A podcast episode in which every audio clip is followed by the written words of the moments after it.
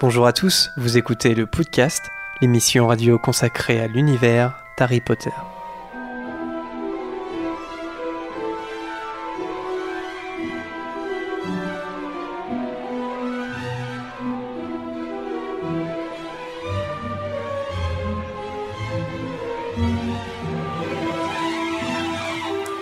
Bonjour à tous et bienvenue dans ce 56e épisode du podcast. Je suis Jérémy comme d'habitude et aujourd'hui pour cette émission l'équipe est composée d'Harold, Salut à tous. Le grand retour euh, de The Comeback of Harold, de Zoé, euh, d'Alice, de Laura, d'Anthony. Bonne année. Et, et de Vanessa. Salut à tous. Eh bah oui, bonne année euh, à ceux qui nous écoutent ou à ceux qui nous regardent. C'est notre première émission euh, de 2019. Il y a eu des petites nouveautés, euh, des petits changements, comme vous avez pu le voir euh, sur nos réseaux sociaux. On a malheureusement décidé de mettre fin au direct, donc cette émission elle est enregistrée. C'est dans les conditions du direct, mais c'est juste que comme on peut plus se réunir comme avant. J'étais contre. T'étais contre? Bah ouais, bah ça change rien, ça change rien, Monsieur Anthony. Et euh, donc voilà, donc euh, on regrettera, on va vous, voilà, on, voilà, vous, le chat en direct. euh, malheureusement, on ne l'a plus, mais euh, à part ça, rien ne, rien ne change. Donc j'espère que si vous nous écoutiez ou si vous nous regardiez en direct, vous continuerez à le faire euh, sur YouTube ou en podcast comme d'habitude. Aujourd'hui, c'était un thème mystère. On vous l'a révélé qu'à la toute fin, donc vous avez dû le voir sur le, sur un titre quelque part, mais euh, on va faire un spécial coupe de feu comme on avait fait pour les trois premiers, c'est-à-dire qu'on va reprendre, euh, pardon, chapitre par chapitre, euh, l'ouvrage, enfin le, tome quoi, de la Coupe de Feu, mais ça sera en deux parties parce qu'on avait fait qu'une émission pour euh, pour euh, un, pour le 1, le 2, le 3. Là, le Coupe de Feu est un peu plus épais, donc ça sera une partie 1 et la partie 2 arrivera un petit peu de temps après.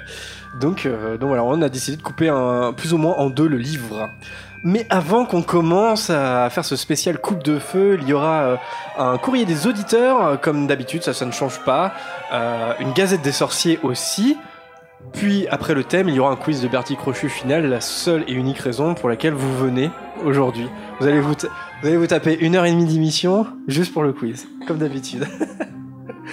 Allez, on passe tout de suite au courrier des auditeurs, euh, bah, apporté par Erol, ça, ça change pas non plus, c'est parti. Voilà Hérole avec le courrier.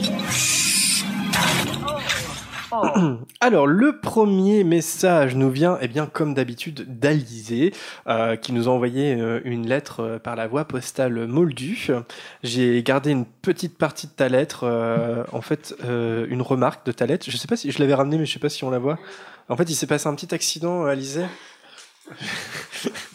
bon, finalement, je montre. Bah, en fait, c'est très joli, en fait. Euh, comment on appelle ça Un cachet. un cachet, voilà. C'est vraiment très bien fait. C'est un seau, euh, seau de poudlard fait vraiment à la cire. Par contre, bah, quand j'ai ouvert euh, la lettre, euh, il s'est passé ce truc-là. voilà. Donc, euh, désolé, mais j'ai quand même réussi à, à la lire. Et donc, j'ai gardé cette partie-là. Je vous la pose si vous voulez regarder.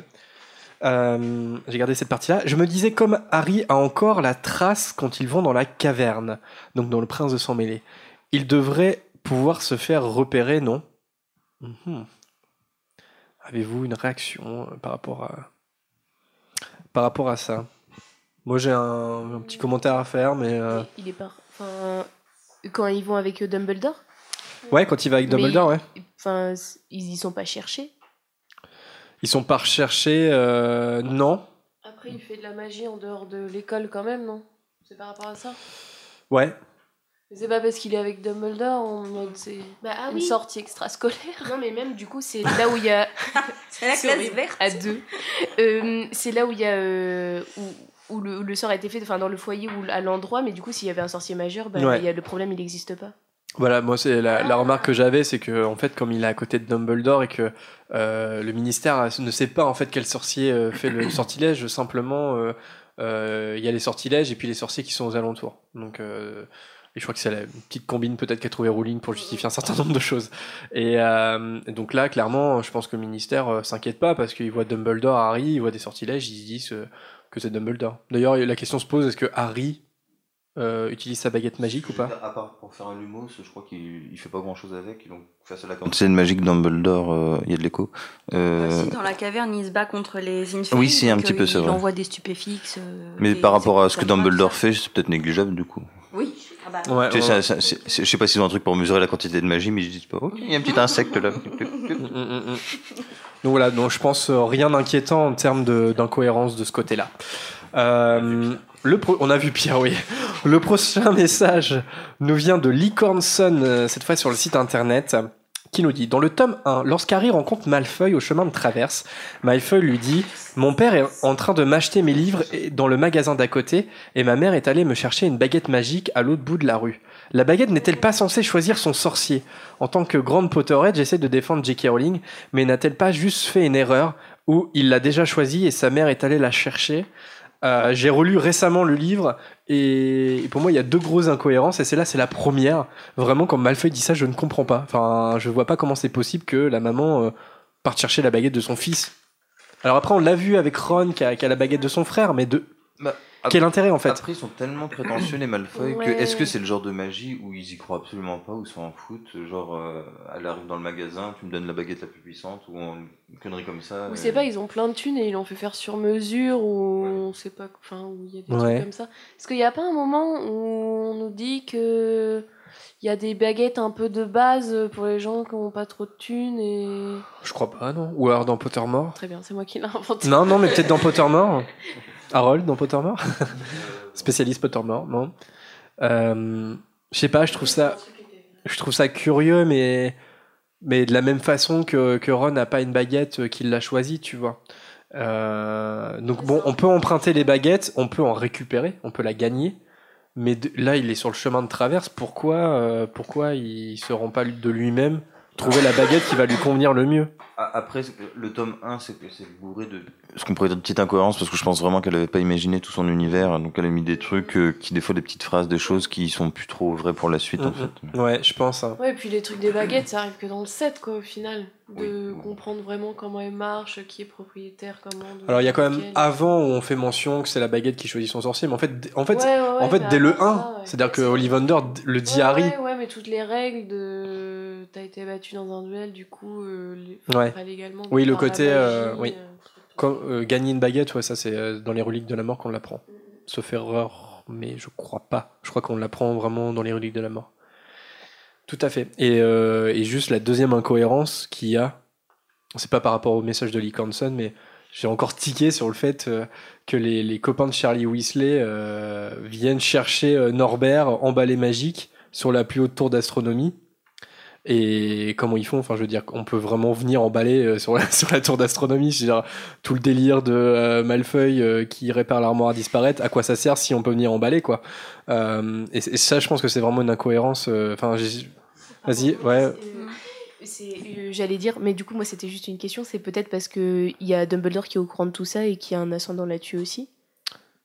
Alors, ça peut-être, mais c'est possible, mais ça reste pas cohérent dans le sens, on- oui, on apprend à la fin que Dumbledore chapeaute tout, euh, il est au courant de tout, c'est lui qui, qui redonne la cape d'invisibilité à Harry, euh, il les laisse faire quelque part, et, il est- et on- donc on sait que comme il rend la cape d'invisibilité qu'ils ont laissée en fait sur la, en haut de la tour, Dumbledore est au courant en fait pour Norbert, C'est-à-dire, il- mais certes il aurait pu lever une, euh, il aurait pu lever une sécurité, mais quand même ça se fait entre eux. Tu vois, genre ça se fait par hibou. Ah bah oui, bah du coup mes amis vont venir. À moins qu'ils aient envoyé un, hibou à Dumbledore avant, genre euh, que Charlie ait envoyé un hibou avant pour demander à Dumbledore si ça le fait ou pas.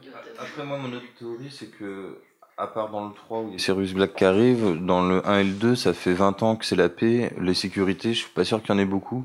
Et c'est, et c'est dit qu'ils ajoutent des sécurités quand Sirius Black est aperçu près du château. Dans le 6, depuis le 5, ils ont rajouté plein de sécurités parce que Voldemort est vraiment revenu. Donc ils ont renforcé les trucs à, à balles, ce qui fait que Malfoy est un peu paumé par rapport à faire rentrer des gens. Mais peut-être que dans le 1 et le 2, bon, euh, voilà, ça fait 20 ans que c'est la paix, il n'y a pas de, trop tu de problème. qu'on peut. Et un balai, bon, voilà. C'est pas très prudent de la part de Dumbledore quand même, parce qu'il cache précisément la pierre philosophale à Dumbledore, euh, à Poudlard, parce que. qu'il est euh, très prudent en général, quoi? Il fait un peu des trucs débilos comme ça, quoi. ouais. C'est un peu le genre de dire si t'arrives à venir emballer jusqu'à Poudlard, c'est que tu mérites de rentrer dedans. Ouais. ouais, ouais. Bon, ça reste en suspens quand même. Un Hein. vieux gâteux. Autre message de Céleste sur le site internet. En cette période de fête, je me demandais si dans l'univers d'Harry Potter, on raconte aussi l'histoire du Père Noël aux enfants, sachant que Noël est une fête bien présente, notamment à Poudlard. Ben ouais, on en avait déjà parlé. On avait fait mention qu'il y avait un Père Noël, en tout cas dans le cinquième film. Il y a un petit Père Noël euh, qui, une petite figurine qui vole. J'ai pas souvenir que dans les livres on fait, on fasse mention de, du Père Noël. Euh, Fête Noël, enfin, oui, fête Noël par contre. Et puis il n'y a pas vraiment la, une dimension religieuse quoi. Non, mais c'est Non, peut-être pas la naissance de Jésus, mais d'un sorcier ultra connu euh, qui, est, qui est pas fait mention dans les bouquins, tu vois. Bah, et puis à la base, Noël, je crois, c'est une fête euh, plutôt paillarde. Et euh, du Mm. coup, euh, je pense que c'est. Païenne. Païenne, paillarde. Je sais pas comment ça se passe dans ta famille, euh, Laura, mais Pas trop On peut venir au Noël prochain Allez-y, à me place. Euh, non, mais c'est. Enfin, oui. C'est c'est une fête païenne, et du coup, je pense, oui, les films ont dû utiliser ce truc-là pour dire voilà, Ouais, on ouais. sait euh, quelle période c'est, mais. euh, le Yule. Ball. Ouais. Euh, moi, je pense pas. Je pense qu'ils ont déjà plein d'autres euh, histoires euh, de contes, notamment ceux de. Biddle le Barbe.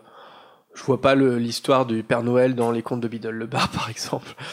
Euh, surtout qu'il n'y a pas vraiment d'histoire en soi. C'est juste, euh, chaque année, c'est la même chose, quoi.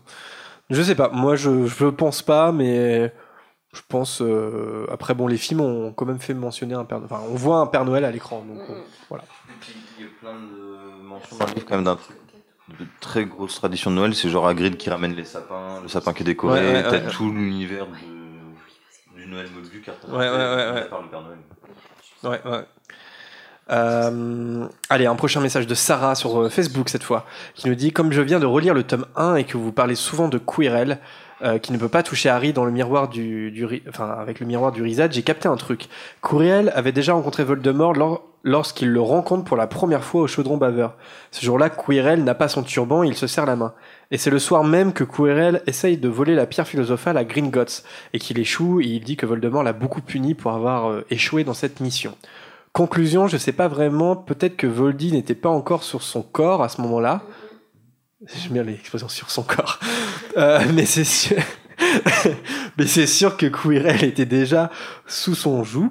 Sous quelle forme ça m'interroge Oui, c'est ça, c'est oui, la question qui est intéressante c'est avant qu'ils prennent possession de de comment comment les deux dialoguent en fait, c'est Voldemort, il a pas de corps en soi. Euh, c'est étonnant de se, se poser. euh, je sais pas si Rowling a déjà donné des infos là-dessus. Bon, après, je pense qu'il peut parler quand même. Il, Mais- est, il est puissant. Après, tu vois, euh, bah d'ailleurs, on, on va on, forme, oui.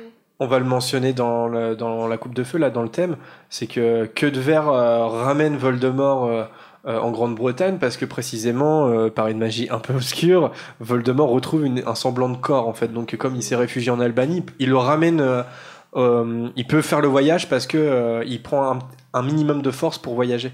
Alors que là euh, quand même Quirrell il est déjà en Grande-Bretagne. Voldemort il n'a pas de corps. Il est voilà. Et on peut se demander euh, voilà, on peut se demander comment déjà comment il est venu. Enfin, bon, il est venu avec Quirrell, mais comment, sous quelle forme, sous, tu vois Bah, et- Après, on peut se dire pardon, qu'il a rencontré Voldemort en Albanie, qu'il a peut-être été Ouais, ça on euh, le sait, ça c'est un ça peu en mode Seigneur des Anneaux, genre euh, capté par la puissance de, de la magie noire, que Voldemort lui a donné des ordres. Quirrell rentre peut-être seul pour lui ramener la pierre philosophale, il échoue, il retourne en Albanie pour lui dire qu'il a échoué. Et là, Voldemort, il dit, bon, tu commences à me... Hein tu prends possession, puis ils rentrent tous les deux. Ah, tu penses que Quirrell il serait re- retourné en Albanie, c'est là qu'il serait fait Euh, posséder de- Des balais, des sombrales, du transplanage, c'est pas si long que ça. Hein. Je sais pas si tu un peux transplaner en Albanie. Bah, un Ça fait un peu loin, non un, loin. Un loin, ouais. Tu laisses une vieille chaussure à côté de Voldemort. ouais. Mais c'est clair que c'est jamais très clair la forme Mm. qu'il a, quoi. Est-ce que c'est un espèce de fantôme? Est-ce que c'est genre. euh, Ouais, juste. euh, C'est matérialisé dans le film, d'ailleurs. euh, Quand Voldemort Oui, part, voilà. c'est une espèce de volute de fumée dans le ouais. film.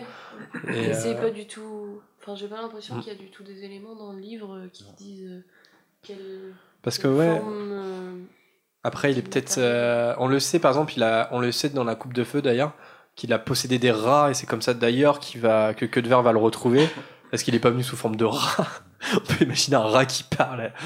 Courir, Non, il a- il a, il a une, une espèce de forme d'esprit déjà, parce que quand Harry va dans la forêt interdite, euh, Voldemort il est en train de boire le sang de la licorne, et pour Alors- ça il faut minimum avoir un, une consistance, je pense, pour boire quelque chose. Alors, Voldemort dans le livre dit que c'est Quirrell qui Ouais, boit le sang de ouais. licorne. Ouais, mais dans le, dans le film, c'est pas Quirrell. Alors, dans le film, c'est ambigu. Mais dans le livre, en tout cas, c'est Quirrell. Euh, c'est Courriel qui vole, c'est voilà, c'est. euh, C'est Quirrell qui buvait le sang Ah de ouais. licorne dans le livre. Bah, en tout cas, Voldemort le, euh, le dit à Harry. euh, il fait mention que Quirrell boit, a bu du sang de licorne. De Il toute façon, ils ont déjà fusionné à ce moment-là. il- il- oui, oui, euh, ça fait, ça faisait longtemps.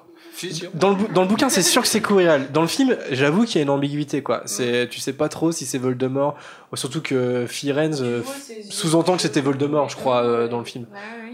Donc, euh, Mais par contre, j'avais oublié ce que tu avais dit. euh, Comme en effet, il peut prendre possession d'animaux, même si ça dure pas très longtemps. euh, suffit qu'il prenne 4-5 animaux. Quand il y en a un qui meurt, il va dans un autre et il peut voyager comme ça. en pan. en dindon. Voldemort dans un dindon.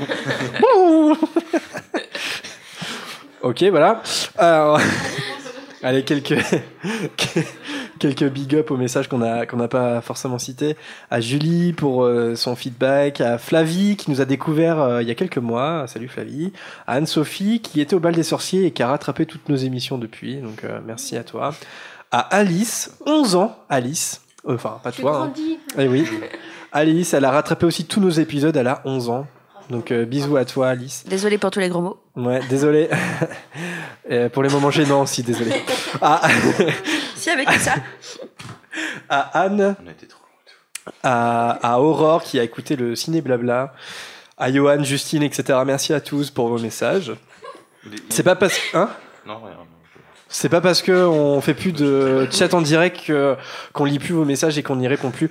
Juste parfois soyez patients parce que ça peut mettre un peu de temps, voilà. Et enfin big up à nos tipeurs Marcus, Professeur Livingstone, Arlex, Elise, Mini Girafon, Maël, Maïtine, Julia et on a trois de plus. Oh, on est riche. Yvelise, Déborah Claire et Anne-Sophie, bah justement que j'ai cité. Merci à vous trois et à tout le monde Merci. Merci beaucoup. pour la YouTube monnaie. Ah non, Lucas est pas là. Money. Est-ce Money. que, je peux faire une petite dédicace? Tu peux, tu peux. Merci Jérémy. À- Fais tourner la Sky Roulette, vas-y. Je fais une dédicace à Johan qui, tra- qui travaille avec ma pote Margot dans un euh, label ferme à Paris. Merci de nous écouter. Ah, il nous écoute Oui. Bah oui, bah, d'où Bah, la temps, dédicace.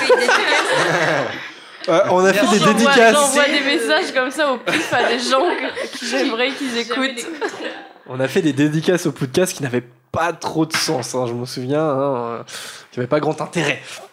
Allez, on. Ah bah non, j'allais dire on lance le thème, mais j'allais oublier la gazette, qui exceptionnellement ne sera pas assurée par Vanessa, mais par. Ah bah attends, je lance les jingles. Bah non, bah trop tard. Bah, je voulais faire. euh, Allez, jingle, Gazette des sorciers. Bah par Laura, du coup, c'est parti. Bizarre ton journal. Avant-hier, j'aurais juré avoir vu une photo bouger. Ça ne vous arrive donc jamais de lire Salut à tous pour une nouvelle gazette. Avant de commencer cette dernière, je suis allée chercher si la gazette, du coup, n'avait pas fait un article sur la nouvelle année afin d'introduire mes vœux. Je suis donc tombée sur une publication du 3 janvier. Édito, bonne année. Chers sorciers, chers mages, tous nos vœux de bonheur et de réussite pour 2010. Cette nouvelle année sera un bon cru pour la Pottermania entre l'ouverture du parc d'attractions dans quelques mois et la sortie du film Les Reliques de la Mort, première partie. D'ici là, nous espérons que vous ferez le plein de potions Félix Felicis et de Galion. Bonne année. Blague à part, qu'en est-il du cru 2019 pour la Pottermania justement? Nous commençons avec... oui, merci. avec un article du 8 janvier annonçant la date de sortie pour Harry Potter et la Coupe de Feu, illustrée par Jim Kay. Alors que le projet original de Bloomsbury était de publier un tome illustré de la saga Harry Potter par an, Jim Kay avait souhaité prendre son temps pour la suite afin de peaufiner ses illustrations. Ainsi, après deux ans d'attente, sortez vos agendas. Pas besoin d'encre, seulement de la belle plume d'ombrage pour être sûr que ça rentre. Le 8 octobre prochain sort le tome 4 de Harry Potter entièrement illustré. Vous aurez donc le choix entre deux éditions, l'édition classique à 22,40 pounds, soit 25 euros, et l'édition de luxe à 135 pounds, qui revient à peu près à 150,54 centimes d'euros. Euh, Waouh ces dernières peuvent être précommandées sur les sites de Bloomsbury. La couverture est attendue très bientôt, mais pour l'instant, pas de date euh, de sortie française annoncée. Qui va l'acheter? Euh, moi, je- j'ai déjà les trois premiers en anglais.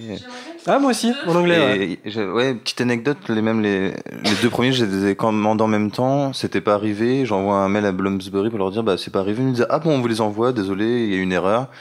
Je reçois les deux premiers. Le lendemain, je reçois les deux autres. Donc j'ai eu euh, deux fois le, le premier et le deuxième et je les ai offerts à Alice.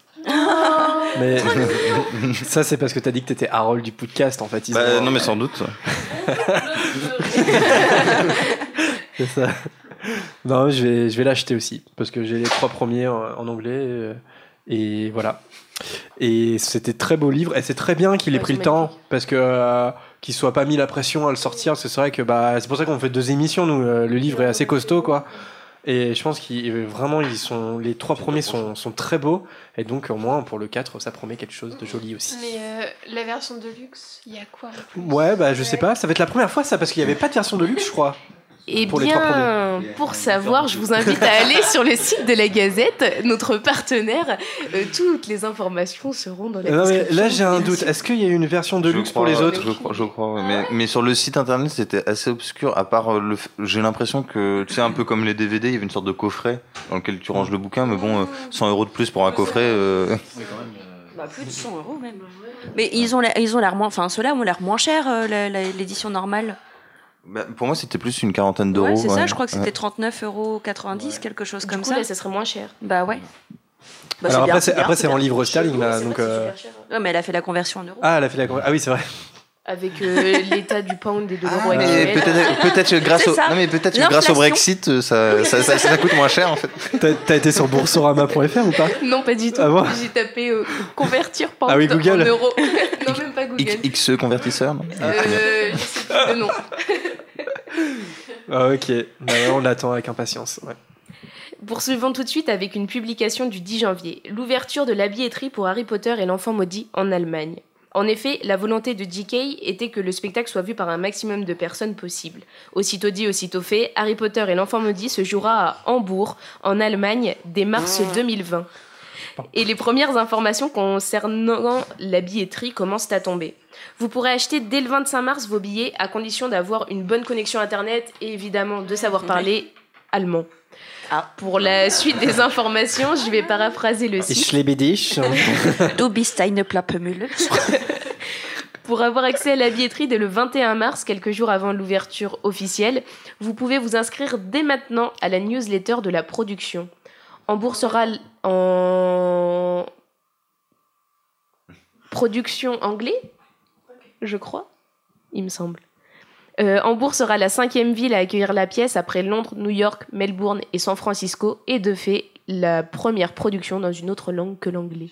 Puis nous, on peut crever. hein. Nous, on peut crever la gueule ouverte. Euh, La nation du théâtre Ouais, grave en plus. La Hein. nation de la littérature. Mais la Gazette avait déjà fait un article là-dessus pour dire pourquoi ça viendrait sans doute pas à Paris. C'est qu'il faut, en fait, il y a tout le concept autour et genre ils aménagent carrément un théâtre pour ça. Et je crois que c'est aux alentours du million d'euros de- d'aménager tout le truc. Il y a une charte euh, de malade. C'est juste qu'on est radin en fait. Et, et en plus, je crois qu'ils avaient dit que du coup, il y aurait peut-être qu'une seule ville européenne au départ. Donc, euh, du coup, euh, Mais vu que c'est la mode des cagnottes, on peut peut-être lancer une cagnotte pour aménager un théâtre. euh. Non, mais une, seule, une seule ville européenne, c'est complètement débile Enfin, de mettre ça de en Londres, Allemagne. mais- Parce que euh, mais tu mets ça en Angleterre, tout le monde parle Oui, un non, minimum non, mais je veux dire, anglais. en, en dehors de Londres, en fait. existe. euh, Bah, ça existe Ah. déjà en Oui, fait en. Angleterre, c'est pour ça. euh, Harry Potter est Oui, anglais non, à la mais, base. oui, oui, pardon. Excusez-moi. Mais oui, non, bon. Euh, on veut bien leur prêter la maison des étudiants à la fac de Caen, hein, s'ils veulent. hein. Sauf qu'il y a beaucoup plus de fans euh, d'Harry Potter dans les chiffres au niveau des ventes en France qu'en Allemagne. En Allemagne, ils ont vendu 4 livres. Je pense qu'il faut vérifier des sources. Ouais, je, ouais, je crois plus Laura, euh, bizarrement. Non, mais Non, mais c'est un scandale.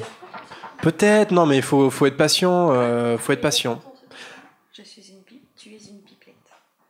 Mais par contre, on a bien la confirmation que c'est un casting allemand, donc ça sera en langue. euh, Allemande. Ok, d'accord. Ça, c'est étonnant, ça. Je pensais, langue je de pensais Goethe. pas qu'ils allaient le faire, mais. Mais euh, bah, c'est c'est ce que. Oh la vache Ultrason Mais c'est ce que, que JK disait. euh, il y avait, euh, J'avais discuté avec des gens qui, qui voulaient essayer de faire un truc et de monter ça en français. Ouais. Et, euh, parce que. euh, projet très ambitieux. Mais justement, le truc, c'était. euh, elle veut qu'il y ait une accessibilité. euh, Enfin, que ça soit vraiment euh, euh, transfusé.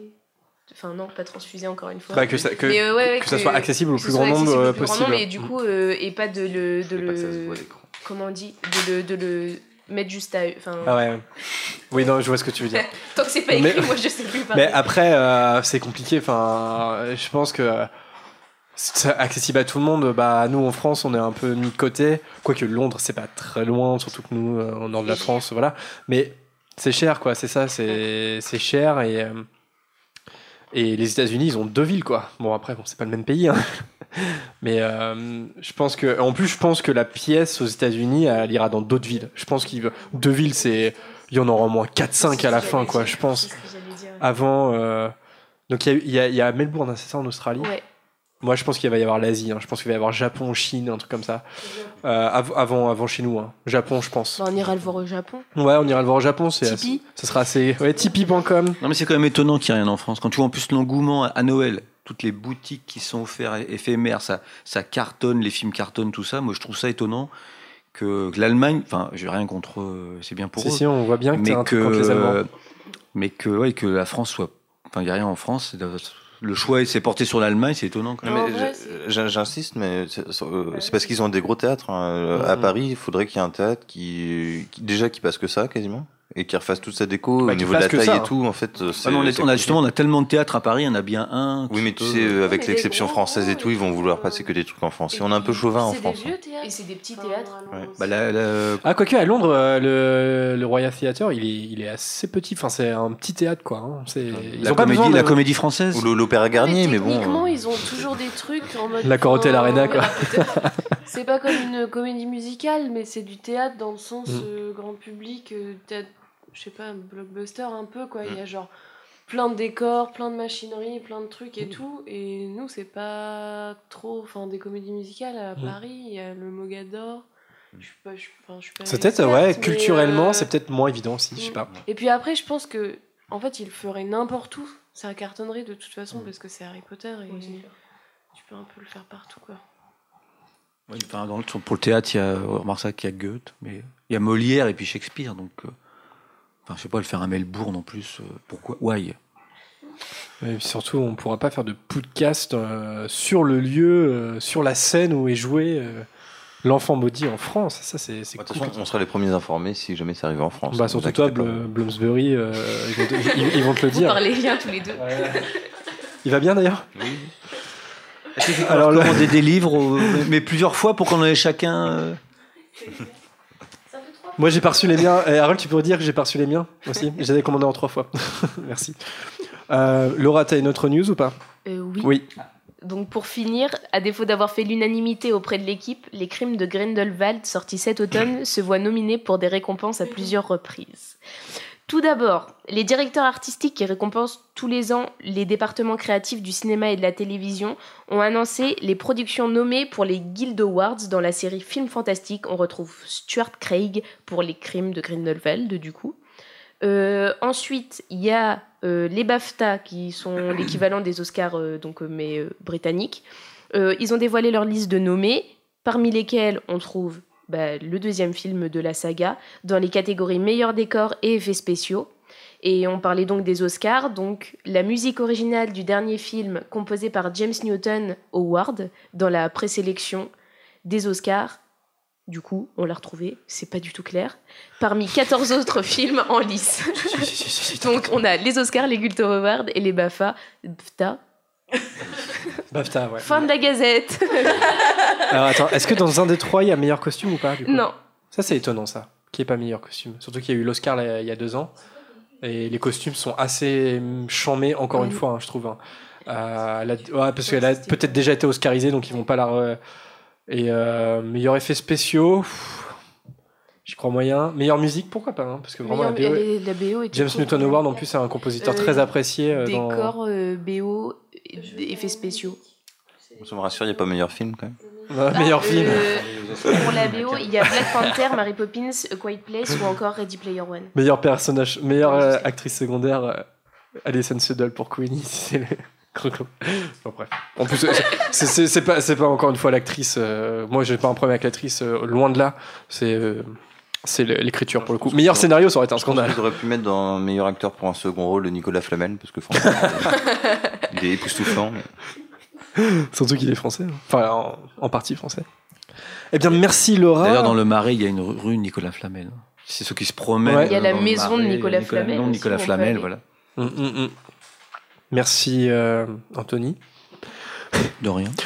Euh, on passe on passe au thème parce que gros morceau hein, donc euh, comme je vous l'ai dit donc on, on va faire à peu près on va aller à peu près jusqu'à la moitié du roman. Donc on va aller jusqu'au chapitre 16 Euh, mais avant qu'on se plonge chapitre par chapitre dans ce magnifique livre qui est la coupe de feu euh, peut-être quelques faits autour du livre. Euh, est-ce que vous savez en quelle année il a été euh, ils trichent tous mais en quelle année il a été publié euh, au Royaume-Uni pour la première fois? 2000. 2000, ouais. Il a été publié, et euh, Harold doit le savoir parce que c'est chez Bloomsbury. ne- Donc il a été publié pour la première fois le 8 juillet 2000. Jérémy Euh, oui, Euh, ça se passe en 94 ça se passe en 94, oui. Ok. Non, parce que du coup, dans ma tête, c'était pu- sorti en 94, mais j'ai confondu. Et- Non, c'est non non bah non non non quand même. Vu ouais. que le premier sorti en 97, ça aurait été compliqué. Ça aurait été compliqué. Enfin, sauf s'il y a des retourneurs de temps dans la vie réelle. Voilà. Euh, sortie française, le, il, aurait fa- il a fallu attendre jusqu'au 29 novembre pour les fans hardcore hein, qui étaient déjà au rendez-vous. C'était votre cas ou pas? Est-ce que La Coupe de Feu, c'est un livre que vous avez lu en 2000 On venait de naître. Ah, il y en a qui. Zoé, t'es t'es né en quelle année, Zoé? Un an et demi. Laura l'a lu en 1994. Non, on est né en 99. Du coup, Ah, on vous avait avez, vous un avez la an. même- vous avez le On même est âge? né le même mois. Le même jour, Presque. la même heure. Bah, à un an, vous saviez lire. hein Euh, Harry Potter, oui. Anthony, toi, t'avais euh, t'avais déjà 30 balais Moi, je suis né à l'époque de Goethe. T'avais déjà une Je trentaine d'années. lisais, je lisais Goethe à cette époque. Non mais c'est vrai. euh, quand la Coupe de Fée sort- euh, année 2000, tu lisais Harry Potter Oui, ou il a pas? connu Flamel. Oui. Avant, t'as as lu avant, avant la sortie du premier film. Oui. D'accord. Est-ce que tu te souviens de découvrir la Coupe de Feu euh, en 2000 C'était la folie, mais là, on parle des gilets jaunes, mais oh, il y avait beaucoup plus de monde, beaucoup plus de monde dans les rues pour la Mais sortie C'était de la Coupe de c'était Feu. aussi violent par contre dans les librairies. Bah, c'était- c'était violence extrême. Autodafé, on cramait tous les autres livres à part Harry Potter. Non, c'est vrai. tu- t'as lu euh, la Coupe de Feu euh, en 2000. euh, Alors, J'ai eu la Coupe de Feu, je vous ne dirai Enfin- pas ce que j'en ai pensé, on en parlera tout à l'heure. Ouais. D'accord. Donc fin d'année 2000 ou t'as attendu un petit peu? Non, j'ai attendu un petit peu quand même. Donc je pense que le premier film était peut-être sorti, non ou... Oui. Ok. Donc tu es un grand menteur. Il est sorti en 1994. Et Va- Vanessa, toi, non 2000, c'était trop tôt. Euh, oui, j'avais 13 ans, donc non, je connaissais pas encore Harry Potter. Moi, j'ai découvert grâce au premier film, donc euh, j'ai découvert un an après, quoi. Et justement, euh, il y avait un coffret avec les quatre premiers livres. Et moi, c'est ce que j'ai reçu, en fait, euh, après, après euh, début 2002, quand, après que le premier film soit sorti, on pouvait acheter le coffret avec les quatre premiers livres, en fait. Donc, euh, donc voilà. Moi, c'était un petit peu plus tôt, parce que je... Ah oui on m'avait offert un coffret avec les trois premiers. Ah Euh, que, et ça me fait chier parce Et moi que j'avais un j'ai- coffret avec j'ai- les deux premiers, comme ça on pourrait faire un J'ai perdu le coffret. Moi, j'avais en un fait, coffret avec le euh, premier. Ah, tu l'as perdu Mais quand je, je sais pas quoi. Ah, ça doit être assez rare, en plus. Et ce qui était marrant, c'est qu'on a dû me l'offrir à, à un Noël, et c'est, euh, le coffret a dû rester 3 ou 4 mois euh, planqué. Je disais, mais qu'est-ce que c'est que cette merde? Jusqu'à ce que ma mère me dit, non, bon, On on, t'a offert un truc, des tu le livres. lis. Et j'ai lu les 3 en une semaine, Mhm. et après j'ai, euh, j'ai eu le 4 en 2001, en gros. Quoi. Les 30 Ok, semaines. après le, après le premier film? Euh, bah, je sais pas. Tu te souviens plus de ça? Elle était. Euh, Non, c'est marqué 2001, mais je sais plus en, en quel mois de 2001. Ah, c'est intéressant. Donc, t'avais quand même lu les trois premiers avant que le premier film sorte, euh, toi. Euh, ouais. Ouais. Et en plus, je pense que ça, ça doit être recherché ces, ces coffrets-là euh, de chez Gallimard. C'était des- c'était format push ou grand format Oui, format? poche. Format push, ok. C'est un format qui vient directement d'Angleterre de Blueberry ou- Non, bon, vous allez arrêter avec ça. Non, mais. Le film, euh, enfin l'adaptation au cinéma, il a, est, est sorti en 2005, réalisé par Newell, ouais, Mac Newell, euh, adaptation du scénario par Steve Close, hein, comme, comme, les autres, euh, comme les autres livres. Est-ce que vous savez, et là vous n'ouvrez pas vos, vos exemplaires, à qui est dédicacé ce tome? Parce que comme de- comme d'habitude, Rowling dédic- fait une dédicace. Ah, Harold. Euh, non, il, était un peu jeune. Il y a Suzanne, non? Il y a une Suzanne, Ah, ouais. Suzanne. Et qui a aidé Harry à sortir du placard, non? C'est ça. Alors, Et il y en a deux autres entre les deux, mais je sais plus qui. Ouais, alors ce qui est intéressant avec cette Suzanne, c'est qu'en fait, on ne sait pas réellement encore qui c'est. Enfin, on, a- on, on peut supposer qu'il s'agit en fait d'une dame, parce qu'elle a déjà évoqué une Suzanne, qui était, euh, qui était une personne qui s'est occupée de sa fille Jessica quand elle écrivait Harry Potter. Voilà, donc elle a déjà évoqué une Suzanne. Donc on pense que c'est elle, mais on n'en est pas sûr. Il y a deux autres dédicaces. Il y a un certain Peter Rowling. Vous savez qui est Peter Rowling? Ton fils? Son frère? C'est pas son nom. Son nom? Son Raté. cousin. Son père, Vanessa, bien, ouais, c'est le père de JK, euh, tout simplement. Et il y a un certain Monsieur Ridley. Et là, c'est intéressant. Monsieur Ridley. Vous avez jamais entendu parler? Si, c'est mon grand-père, en fait. Non. Non. Ou alors c'est. Elle- il, a inspi- il a inspiré un. Je pense que c'est ça. Il a inspiré un personnage en fait. Rita Skeeter. Non, c'est un monsieur. Euh, Bon, ça aurait pu, hein, tu me diras. Il a inspiré Barty Croupton. Eh ben non, en fait, il, s- il- il s'appelle Ronald Ridley. et C'est lui qui a donné le nom de Ron. Oh. Voilà, c'est un ami euh, de la famille. Ronald Reagan, t'as dit? Non, ça aurait pu être à Monsieur Reagan, hein, quelque part. Pourquoi pas Ça, c'était. euh, Comment il s'appelle c'était- C'est pas, c'est pas lui, Non. Ronald Reagan? Ça, c'est Churchill. Nixon. Ah oui. Alors vous comprenez pourquoi nous, nous sommes un podcast Harry Potter et non pas un podcast euh, historique. hein. Allez, Surtout pas politique. et surtout pas politique. Non. Euh, allez, avant qu'on commence le chapitre 1, peut-être un petit tour de table. Qu'est-ce que vous pensez globalement de ce quatrième euh, tome? Euh, quelle place, euh, À quelle place il se situe dans votre petit cœur de Potterhead? Euh, Est-ce que c'est un livre qui, qui vous est particulièrement cher ou pas?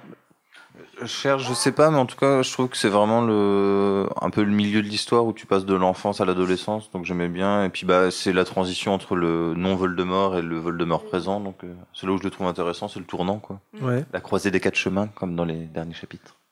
Ouais, on dit souvent que c'est un livre euh, pilier, quoi. euh, c'est vrai. Moi, c'est le livre quand je relis la saga du début, ou quand j'arrive à la coupe de feu, je fais. C'est parti. Et il faut que vraiment je me motive pour le lire parce que il est, il est bien en soi, mais il est tellement fat. Il y a tellement Ouais. plein d'infos, il y a tellement que, il est super dur à lire, je trouve.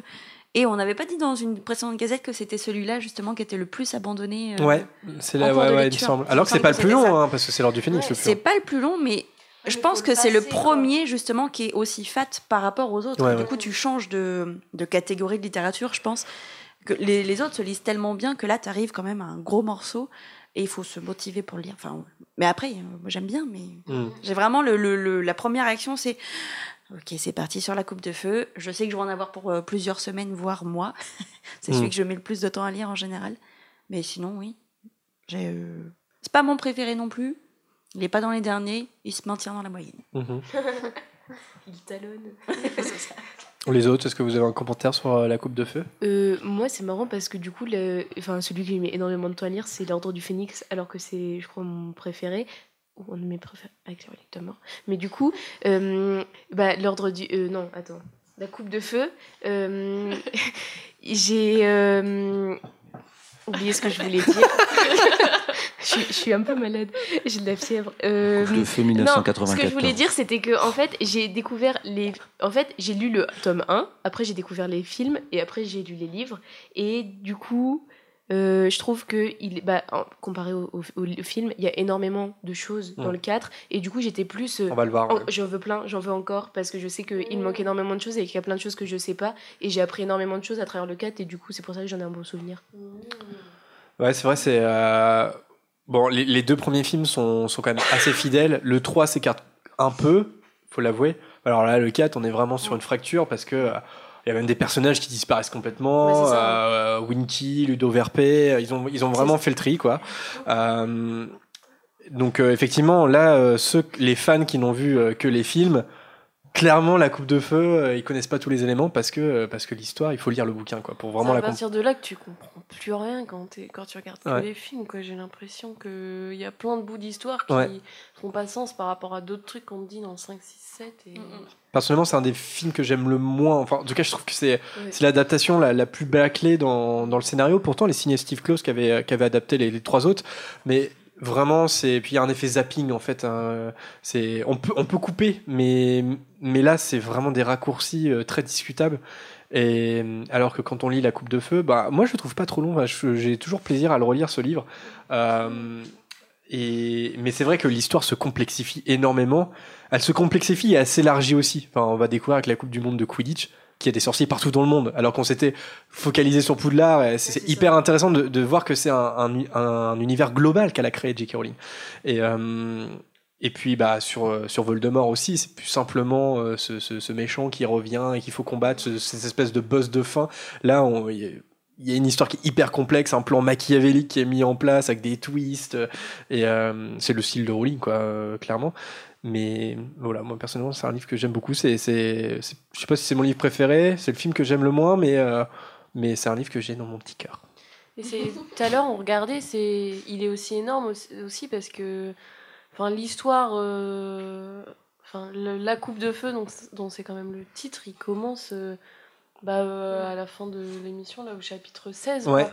Tout ce qu'il y a avant, c'est que de Page d'autres 266. trucs, euh, c'est que de- des trucs sur euh, l'univers, ouais, avec la Coupe du Monde de Ouais. Quidditch et sur euh, l'arrivée à Poudlard, tous les trucs qui changent et tout. quoi. C'est hyper long le début. euh. Bah, t'as raison, il y a- c'est qu'au 11e chapitre où ils sont dans le Poudlard Express. Donc t'as Ouais, 10 ouais. chapitres, donc t'as presque euh, l'intégralité du premier tome. Je pense que ça fait 170 pages où c'est en dehors de Poudlard en fait. Mais c'est totalement ça. C'est euh, en fait, il y a euh, l'univers, il s'étend au-delà de ce qu'on connaissait de Poudlard, et euh, je trouve c'est pour ça que c'est très riche. Et c'est euh, ah oui, enfin c'est là où l'univers pour moi d'Harry Potter, enfin il se construit vraiment, et c'est plus euh, le Poudlard et euh, c'est ça. Mm, mm, mm. Il n'y a plus que le plan de Poudlard au début du livre et ça s'étend au-delà quoi. C'est vrai. Alors, chapitre 1, c'est parti Alors, chapitre 1, la maison des jeux du sort. Petit jeu de mots, d'ailleurs, traduction pas forcément évident. Vous connaissez jeu du sort en, en anglais, ce que ce que c'est? Riddle. Donc en fait, ça veut dire. Et, alors attends, je sais plus. Énigme. Énigme. Énigme, c'est ça. Donc euh, la maison des. Enfin, l'appeler énigme, c'était un peu bizarre. Il a créé ce- cette espèce de jeu de mots, les jeux du sort, le jet du sort. C'est euh, assez malin, je trouve. Euh, en tout cas, enfin nous, on l'a découvert comme ça en français. C'est qu'après coup, enfin personnellement, que j'ai compris que ça, que Voldemort n'est pas le même nom. Euh, Enfin, la famille en tout cas. Donc, euh, dans ce chapitre, c'est- alors c'est étonnant ce chapitre parce que euh, ça commence pas avec Harry. Euh, alors c'est le cas déjà, c'était déjà le cas du premier parce qu'on commençait avec les deux, avec les, avec Vernon et puis les Dursley. Euh, et ça sera aussi le cas du 6 et du 7. Le premier chapitre, euh, on, retrouve pas Harry dès le premier chapitre. Par contre, c'est euh, le seul en fait euh, ouvrage, enfin le, enfin c'est le seul tome qui relate un événement du passé. Ça c'est assez étonnant. C'est un truc qui reviendra pas chez Rowling puisque on commence 50 ans avant. Donc voilà, c'est intéressant de le, le signaler. Et justement, ça commence donc. toi, Anthony, tu aimes les dates. Ça commence en août 1943. Tu étais déjà né, Anthony Oui. Oui, oui, tu étais né? Donc, tu as, dû connaître. Bah, euh, alors, c'est en août 43 que les parents euh, de, de Voldemort, euh, enfin, les, je vais lire, ça va être plus simple, je vais, comme ça je vais pas m'embrouiller. Les parents ainsi que leur fils Tom Jedusor Senior sont retrouvés morts dans, dans leur manoir d'une petite ville qui s'appelle Little Angleton. Donc, euh, dans un mystère euh, complet, puisqu'ils ont l'air d'être morts comme ça. Enfin voilà, ils n'ont pas de traces, rien. Euh, et il y a un unique suspect. Quel est ce suspect? Frank Bryce? Ouais, Frank Bryce. En fait, c'est le vieux jardinier de la propriété. Et, euh, c'est lui, il y a que lui en fait hein, qui va être suspecté. Puis finalement, il sera, il sera jamais inculpé parce qu'il y aura jamais de preuves, tout simplement. Et puis de toute façon, la mort est tellement mystérieuse. Ils, ils, ont l'air d'être morts de peur, il me semble. hein. Il y a, cette expression là. Et voilà. Donc après ce, petit flashback, donc on est 50 ans plus tard, donc euh, au temps du récit. Et on est toujours avec Frank, euh, Frank Bryce, qui habite euh, bah, toujours auprès de la propriété. Et il voit de la lumière dans le manoir. Donc il se rend dans le manoir et qu'est-ce qui se passe à ce moment? Eh il- entend une conversation entre Quedever et Voldemort. Mm. Et au départ, il, il entend parler de meurtre, tout ça, de conspiration un peu. Donc, comme c'est un ancien militaire, il a l'impression d'avoir affaire à des agents de service secret, en fait. Ou... Mm. Oui, c'est un ancien militaire de carrière, Frank Bryce, en effet. T'as écrit sa biographie Et d'ailleurs, il le garde d'un souvenir de la guerre, une jambe qui boite, la jambe droite, je crois. que ses vieux rhumatismes Ah. ont réveillé euh, Alors- à, à cause de la pluie. Harold, j'ai envie de te poser une question. Est-ce que pour l'émission, t'as relu le Non, même pas, même ou est-ce que t'as relu le premier chapitre Aucun des deux. C'est que j'aime beaucoup Frank Bryce, qu'on sous-estime, mais qui est la clé de l'énigme. quand même. Personnage euh, ouais, moldu, euh, important. Et ouais. si Harry euh, faisait un effort pour se rappeler ses rêves, il comprendrait tout. Et à chaque fois, il oublie tout. Donc effectivement, donc il surprend euh, une discussion entre Voldemort et, et Pettigrew. Euh, et, et contrairement au film, il n'y a pas Barty Croupton Junior dans le bouquin. Voilà, ils ont, ils ont, ils ont un peu simplifié dans le film. Euh, Un là- peu. Un peu. Bah, bah là, pour le coup, c'est un peu. Oui. Tu vas répéter tout ce qu'il dit. Alors, qu'est- qu'est- qu'est- qu'est-ce qu'on apprend en fait euh, à, à travers leur, leur dialogue? Qu'est- Qu'est-ce qu'ils manigancent, Voldemort et Pettigrew Ils veulent pécho Harry Potter. Ils veulent pécho, ouais. Si je me trompe Façon pas, parler. on apprend déjà que Bertha Jorkins a été tué. Tout à fait. Euh, tout à fait. Euh, on apprend que Bertha Jorkins a été capturée puis tuée. Euh, ça, c'est une info aussi. C'est un, un truc qui arrive assez peu dans, dans Harry Potter qu'on sache un élément euh, bien avant euh, le moment où il va être révélé. C'est-à-dire que depuis le début, on sait que Bertha Jorkins est morte. Et puis finalement, ça sera un mystère pendant tout le livre. Étonnant. On sait un truc Et- avant que ça soit révélé. On- Bah oui, enfin Harry en tout cas. Au personnage principal, bah oui, oui. On apprend aussi que bah, Voldemort, il, euh, il peut se nourrir et il a une forme euh, peut-être euh, à peu près humaine, mais pas trop. Ouais, une espèce de. Enfin, il est plus le fantôme qu'on a connu dans le 1, quoi. C'est une espèce d'enfant défiguré, euh, très bizarre. Fœtus. On reviendra pas sur les nombreuses théories qu'il y a autour de la conception du, du corps de. Voldemort. En tout cas, il, il boit le lait de. Enfin, c'est le lait ou le venin j'ai- j'ai- c'est- Je crois que c'est- C'est un mélange. c'est un mélange entre le lait et le venin de Nagini? Non, mais c'est nimp parce que le venin des serpents. Non, mais. C'est nimp. Petit moment. euh, Petit moment nature et découverte. Comment, comment on dit Herpétologie. Oh. Euh, non. Euh, le venin des serpents. Enfin, serpent, ça se trait par la bouche parce que leur venin, c'est des glandes qui sortent par trucs. Donc en fait, il faut appuyer. Ils mettent des espèces de. Comme du film plastique. Enfin, je. Ah oui. Du film plastique sur des Mm. pots de confiture, quoi. Ils foutent les, venins et ils appuient sur la tête pour faire sortir le venin. Donc comment euh, tu vas aller euh, bouffer ça, quoi? C'est nimp. C'est magique. Et euh, C'est de la magie noire. surtout que ce qui est d'autant plus bizarroïde, c'est de se dire maintenant qu'ils font ça sur Nagini, qui est un personnage qu'on a vu Non, dans les crimes de Grindelwald. Voilà, on le fait piti sur ses petites dents, alors qu'on connaît sa, On sa forme humaine. Après, euh, bon, je- elle a peut-être pas été pensée jusque-là, mais vu que Nagini est, est lui-même un Horcrux, euh, Tu crois qu'elle a peut pas pensé jusque-là? Oui, parce que euh, elle pense ça par marketing, elle pense plus malheureusement. Euh, peut-être que le fait de se nourrir du venin de- d'un de, ses propres Horcrux, ça l'aide un peu en fait.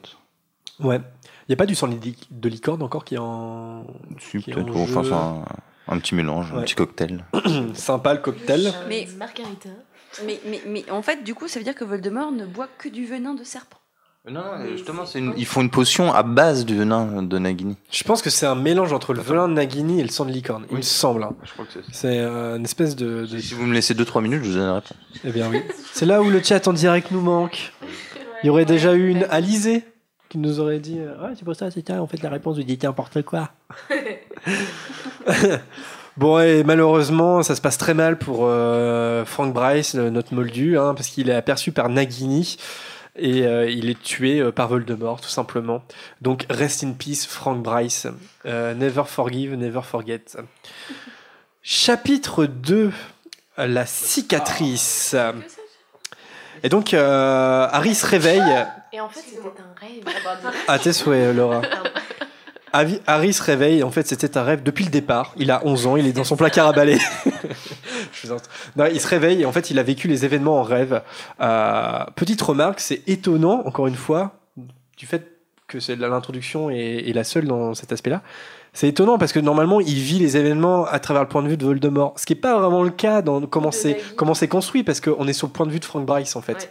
Donc c'est comme s'il avait vécu la chose sous le point de vue de Frank Bryce en fait. C'est assez bizarroïde, ça tient pas trop en fait en termes de cohérence. Dans le bouquin, ça marche bien, mais euh, en fait, si on pense point de vue, c'est un peu bizarroïde comme truc. hein. Euh, mais bref, passons. Donc il se réveille. Euh, il pense euh, à envoyer d'abord un hibou euh, à Ron pour lui relater le rêve, et puis ça, sa cicatrice lui fait mal. Il pense à Hermione, il pense aussi à Albus Dumbledore, mais il décide finalement de contacter qui? Ouais, Sirius. Il envoie une- un hibou à Sirius. Petite anecdote sur le chapitre. Il y a un anachronisme. Savez-vous lequel? On en a beaucoup parlé au podcast. Enfin, je sais qu'on l'a évoqué au moins deux, trois fois. Mais c'est dans le chapitre. Il y a un anachronisme euh, qui a lieu. Et euh, C'est la PlayStation. c'est la PlayStation Oui C'est le fameux chapitre de l'anachronisme de la PlayStation de Dudley. Parce que. Tu Alors- pas du tout, Vanessa? On en a parlé plusieurs fois. Si, tu- non, ça te dit rien, Vanessa? Bah non. Ah, on en a déjà parlé plusieurs fois. Euh, La PS1 n'était pas sortie à l'époque? Ouais, Bon, ça. on, a, on, on aime beaucoup les, les chiffres et tout ça, donc je vais vous donner des chiffres. La PlayStation, elle est sortie en Europe en septembre 95. Or, l'histoire se déroule durant l'été 94. Donc, il n'y a pas de PlayStation. Dudley ne peut pas euh, jouer à la PlayStation. Bah, c'est lui pas aussi, possible. il avait peut-être ses Il entrées euh, dans le. Ouais, chez. Sony. Et puis, voilà, était dans a le turfu. avance. Euh, aussi, on peut noter sur les Oui, Dursley, ils sont, ils sont absents dans, dans le film. Voilà, ils ont été sucrés dans le film. Euh, et ça sera exactement la même chose pour le Prince de Sang Mêlé. Ils sont pas dans le Prince de Sang Mêlé, alors qu'ils apparaissent dans chaque livre. Donc voilà, encore, euh, bah, le film ne fait pas seulement, euh, n'évacue pas seulement des personnages qui qu'on découvre dans la Coupe de Feu, mais évacue aussi, par exemple, des personnages qu'on connaît comme les Dursley. Le film, c'est une catastrophe, on en parlera forcément. Ouais, bon, on pourra l'évoquer au fur et à catastrophe, mesure. j'exagère, mais. Mm, mm. T'as pas trouvé Harold encore? Bah, on te retrouve à la fin de l'émission pour le Tu quiz as quand dit même. 3 minutes. euh, Ah, Page Ah. 686. Une potion à base de sang de licorne et du venin que me fournissait Nagini. J'ai pu ainsi retrouver une forme presque humaine, suffisamment robuste pour me permettre de voyager. J'imagine Voldemort parler comme ça, tu sais. Un peu comme un universitaire, il est au cimetière là quand il raconte ça, tu sais. Non, mais du coup. Voyez-vous, tu sais, en enlevant ses lunettes comme ça. C'est vrai que j'aurais dû faire ça. Alors, avec le premier chapitre, vu qu'ils utilisent le mot traire, j'ai toujours pensé que Nagini était une sorte de serpent, du coup, qui faisait du lait. Et du coup, qui, Bah, moi aussi. Voldemort euh, buvait le lait de Nagini. Tu sais, euh, Nagini sur, Genre le... avec des petites. Des petites, des C'est petites- pas, c'est pas des- Nagini sur le dos, puis Mais, Ouais. mais en vrai, ça marche pas, c'est pas un mammifère. euh. Bah ouais, oui, mais non. ça aurait pu être une sorte de serpent. Ouais, on est dans le monde de, Oui, de non, Harry Potter. Il aurait pu y avoir une sorte de serpent qui fait du lait. Non, Et du coup, j'ai même ouais. vu une fois une illustration avec un Voldemort à moitié bébé qui, qui Ah, tête directement un serpent, Ah. quoi. Enfin, qui tête Na- Nagini. Donc moi, ça m'est ça m'est resté. et Voilà. Et, moi, et je du coup, euh, il, dans le discours, dans le discours qu'il dit jusqu'avant, il dit que Quedever a suivi euh, ses instructions et que grâce à quelques sortilèges qu'il a lui-même créés, Voldemort, il a pu retrouver une un corps rudimentaire. Du coup, il, est, il a créé des sortilèges et il est bon quand même. Mm, mm, mm. Oui, non, mais. euh, On peut pas lui retirer ça. Non, Bah non, non, voilà. mais non. Allez, chapitre 3. L'invitation. Euh, The Invitation. The Invitation in, in English. Le jour d'après, on apprend que la tante Pétunia a mis tout le monde au régime. Euh, sauf Harry. Harry, il respecte pas le régime. euh, comment il fait? Il Ah mange oui. déjà pas de base. Il a planqué des gâteaux dans une latte de son parquet qui, euh, qui lui avait été au- envoyée pour son anniversaire. Oui, de Hermione, Non, mais- Madame Weasley et Hagrid. Et nos connaissances fait hyper spécifiques sur des points. tu, te, tu te rappelles pas qu'il y a une latte de son parquet Mais qui est branlante et oui, l'ouvre et tout pourquoi, Bon, voilà. quoi Que même qu'Hermione lui aurait des gâteaux, mais sans sucre. Oui. Parce que ses parents sont dans. Mais je crois Oui, qu'il a même, exactement, c'est meilleur pour les dents, oui, c'est vrai.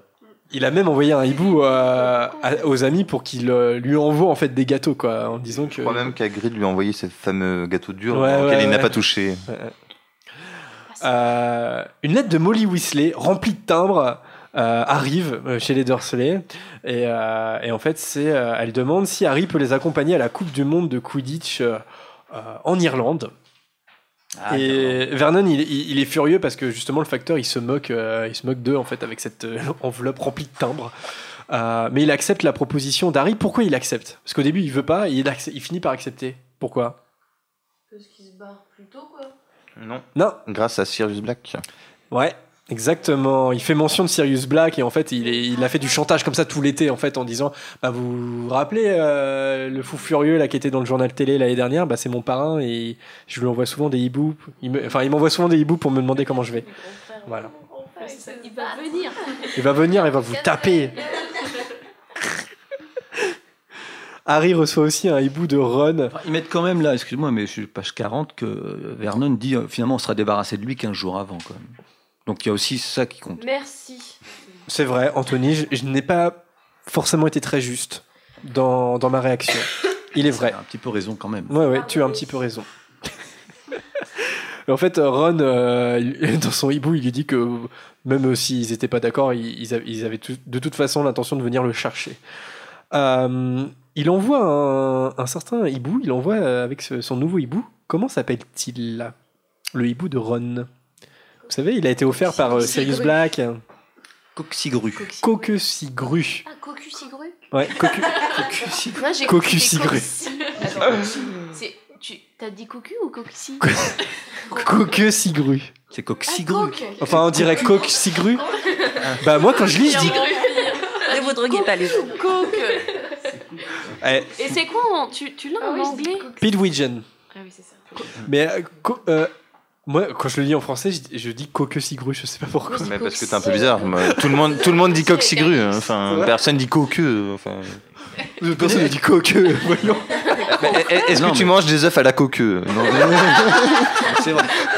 Est-ce que tu manges des œufs de Paul Non, mais là, c'est écrit. Bah, attends, c'est sur l'orthographe, ça s'écrit C-O-Q-U-E, c'est pour ça, c'est. Oui, bah, comme un œuf à la coqueuse, c'est. Un œuf à Ah la non. coque de Paul Ah oui. Ouais, mais une coque. coque une coque euh, pour protéger les parties intimes, par exemple. Ça s'écrit comment Bah pareil. Bah, on dit. On dit co- Ah oui, on dit coque. Ah, J'ai du mal sur le français, des fois. ah, mais c'est trop drôle. Dans le, dans le livre en français, euh, sur la lettre, par exemple, Ron, il dit euh, Renvoie-moi coq avec ta réponse. Oui, et, oui, Il n'y a, que. pas mention de cigru. Non, bah oui, ouais, bah. Alors, c'est parce que précédemment, dans une autre lettre, il, il dit que Ginny elle l'appelait Coxigru et qu'en fait il l'appelle Coq parce que sinon on comprend rien et que ça c'est vraiment pas un nom euh, sympa ou un truc dans le genre. Il se moque. Génie, c'est. Je vais dire c'est une génie, mais c'est pas un jeu de mots pourri que je voulais faire, mais c'est. Génie, c'est un génie. Elle est tellement incroyable cette fille-là. Incroyable. Allez, chapitre 4. Euh, retour au terrier. Euh, donc le dimanche après-midi du rendez-vous, euh, les Weasley arrivent. Alors par quel moyen ils viennent chez les Dursley? Par la poudre de cheminette, sauf que ça se passe pas très bien parce Un que beau euh, bazar. ouais, la cheminée est condamnée en fait. En fait, C'est même une cheminée électrique. Euh, donc ils- en fait ils font exploser la moitié du salon pour pouvoir euh, quand même euh, survivre à cette tentative. Il y a un autre imprévu qui a lieu à ce moment-là, lequel? Alors, bien fait. Merci pour cette onomatopée, mais pouvez-vous expliquer ce qui se passe? Euh, Fred et Georges laissent tomber par inadvertance une praline longue langue que Dudley s'empresse de s'engouffrer. Et du coup, il se retrouve avec un. Oui, il s'engouffrer, s'en- s'engouffrer dans la bouche, quoi. Ouais. Il se, il se le goinfre, il se le. Bécherel ta, Bécherel ta mère, podcast. Et si vous voulez en savoir plus sur cette anecdote, euh, vous en parlez dans le dernier podcast euh, sur Fred et Georges. Certes. Ah oui, on en a, bah oui, on a. euh, toi, je m'en souviens même plus, tu vois. Bah, tu l'as écouté hier? T'as aimé, Laura? Euh, T'as aimé? T'as aimé? T'as aimé? Bah, euh, trois étoiles. bof. Ok. Euh, ça- ça- profite, c'est ton dernier podcast. Eh ben, je vous propose. Ah, qu'est- qu'est-ce que je vous propose? Un petit extrait.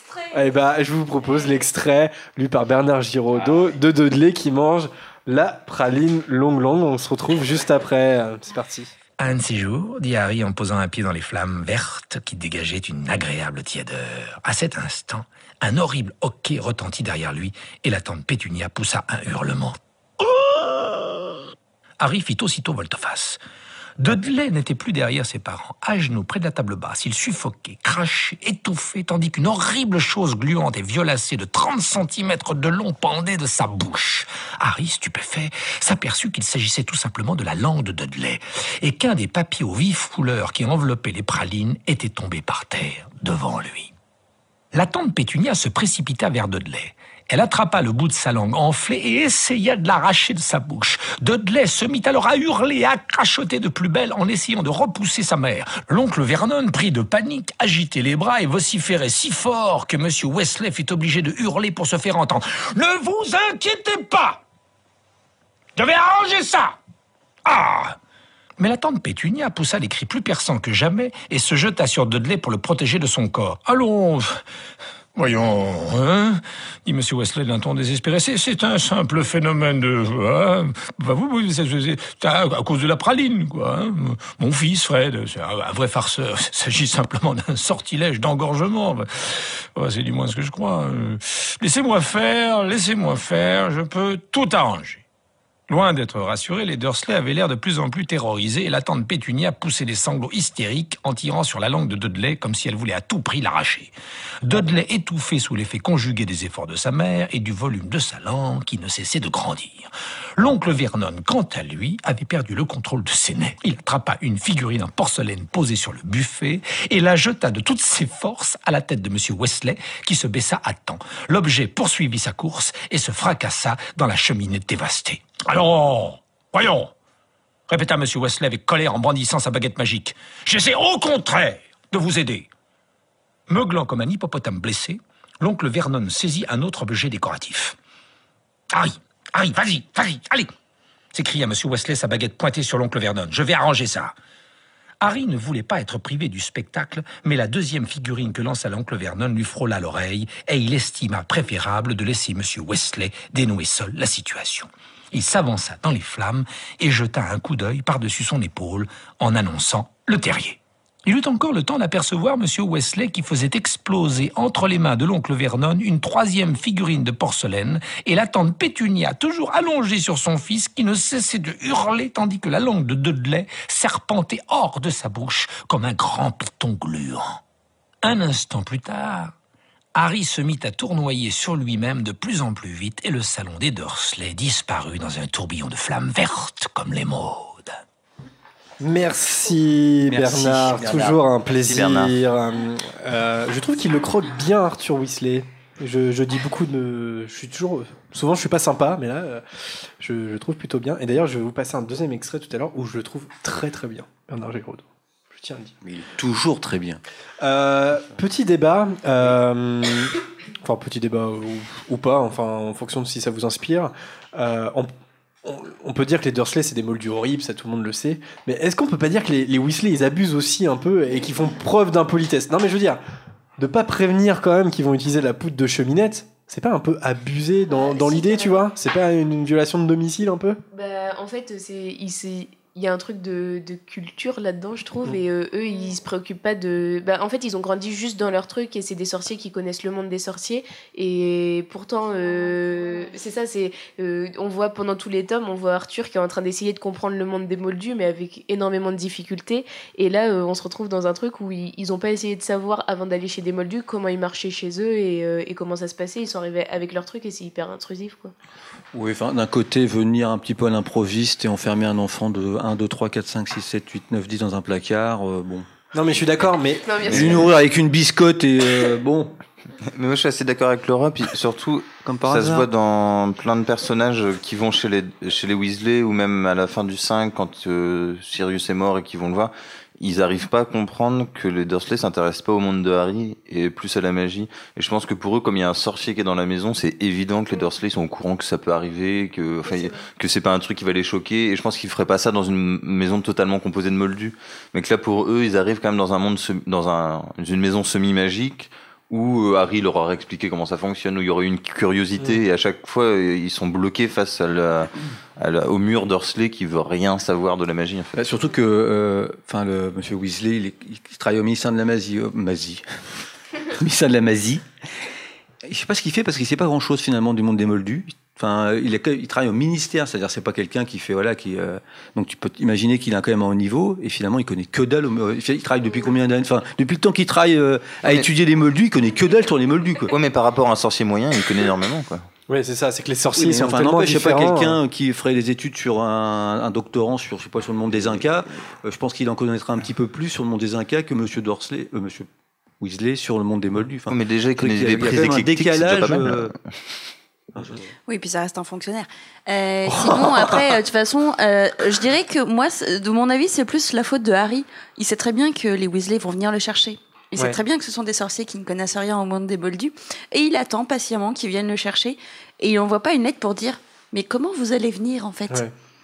Parce qu'ils sont quand même déjà venus le chercher en voiture volante. Euh, là, il va prendre un porte loin, donc il n'est pas encore au courant. Mais il connaît que ça de leurs moyens de locomotion, finalement. Donc il se dit pas euh, Mais je crois que comment ils justement, vont venir? il y a un moment, Vernon, il demande mais comment ils vont arriver, puis Harry, il se dit, ah, tiens, je me suis pas posé la question. Oui, bah, euh, bah voilà, il est, il est nul. Mais euh, oui, je pense par, par exemple quand Arthur est appelé sur des affaires euh, où, où les Moldus sont victimes de, de blagues ou de, de choses mal intentionnées, euh, je pense qu'il a un comportement différent avec les Moldus. Mais de toute façon, il les oubliait Oui, direct. c'est- ce que j'allais dire. Peu importe en fait le comportement qu'ils ont, ils vont pas s'en souvenir. C'est pour ça, c'est ça règle les sorciers. Ils sont, ils sont supérieurs aux Moldus. Et euh, bon, j'ai.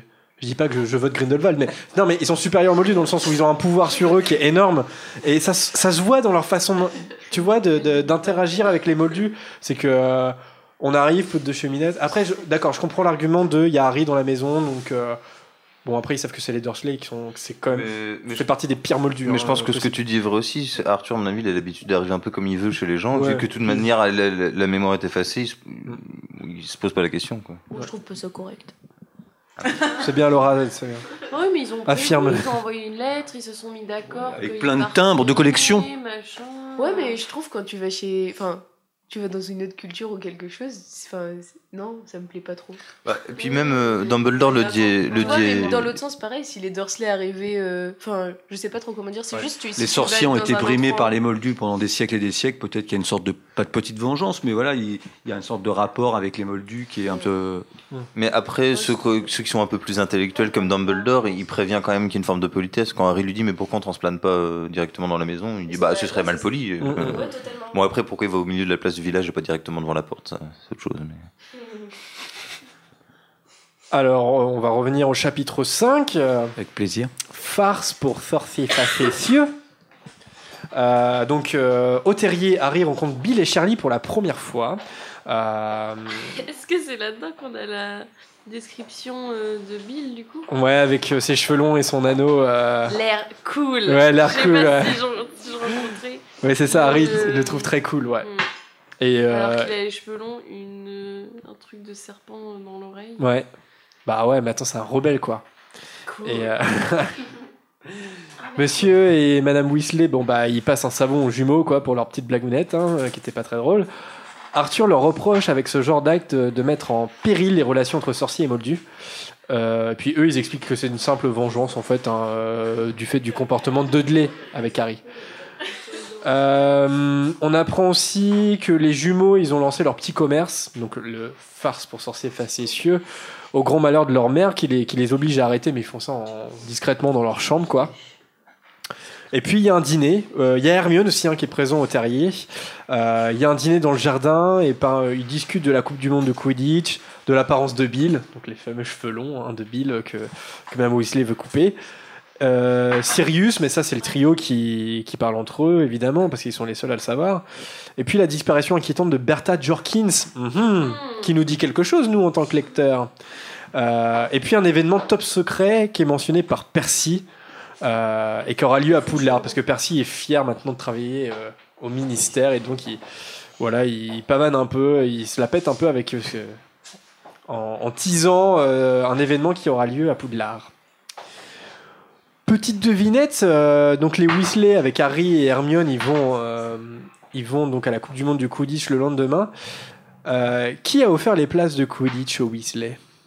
En fait, euh, ils ont pu y aller parce que on leur a offert. Amaury Diggory? Ah oui. Ah, Non. Amor, non. ok. Amos, non, c'est pas Amos Dicori. Ah ah Je vous pose une colle là. Tu peux répéter la question collègue, peux répéter la question euh, Un collègue à lui, non? Un type du ministère? Oui, un type du ministère, oui. Fudge. Pas Fudge, non. Non, Fudge c'est avec les Malfoy. Malfoy, ouais. Ouais. Pour une donation à l'hôpital de Sainte-Mangouste.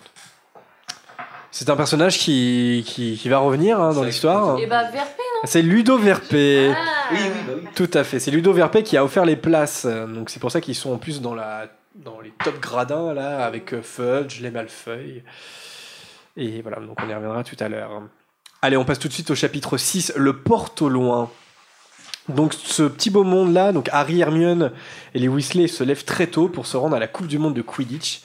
Euh, Bill, Charlie et Percy, ils y vont aussi, mais ils vont transplaner plus tard. hein. Euh, et Madame Weasley, elle, alors ça c'est abusé quand même, elle se rend sur le chemin de traverse pour acheter les fournitures scolaires de, de tout le monde, quoi. Ouais. Mais maman, elle reste à la maison, elle fait la popote et puis elle va chercher les Elle va pas fournitures scolaires. Mais je pense que Madame Weasley est pas très Quidditch. hein. Non, elle est peut-être pas très Quidditch, mais c'est pas une raison pour la laisser. Elle le euh, dit. Page. Non, je. Mais euh, c'est marrant parce que du coup, ça a l'air d'être la première fois qu'on sait ce que c'est que transplaner. Parce que c'est écrit, donc page 75, euh, transplaner signifiait disparaître d'un endroit pour réapparaître presque instantanément dans un autre. Et Harry savait que c'était un exercice très difficile. Alors si Harry savait, c'est peut-être qu'on en avait fait mention. Non Ouais, mais je Harry pense savait, pas, hein. le Il- savait en mode c'est un- Non, ouais, c'est ça, c'était le seul lien entre Ah oui. D'ailleurs, dans la suite, c'est la première fois qu'ils emploient le mot désarticulé et Harry comprend pas ce que c'est, donc il lui explique. Ah ok, d'accord.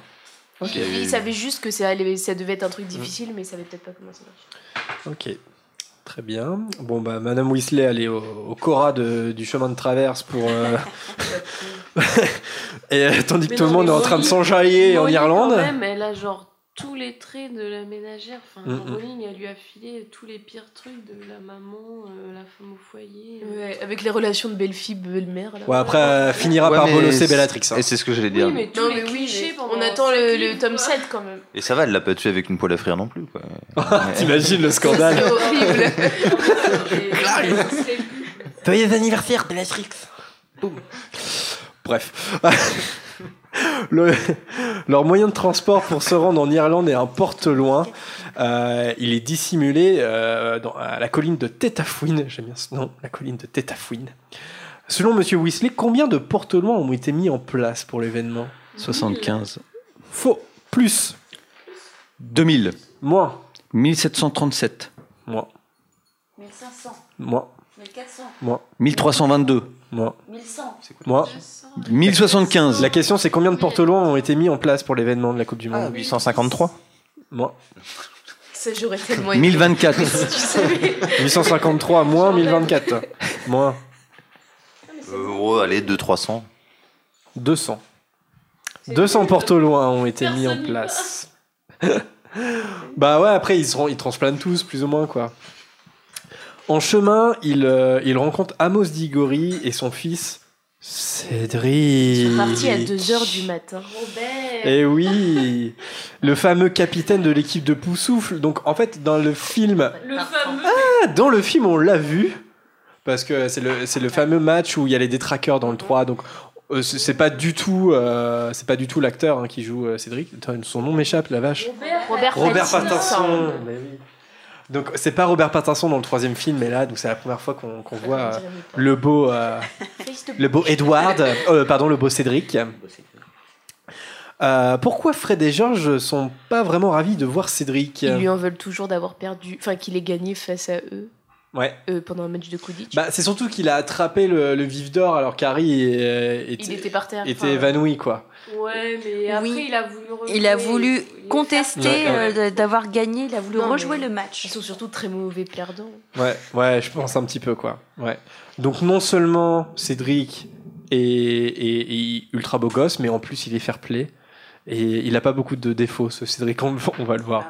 Comme Edward dans Twilight, pas beaucoup de défauts. Euh, je sais pas s'il a la peau qui brille, Cédric, par contre. Ça, je ne sais pas, c'est pas vérifié.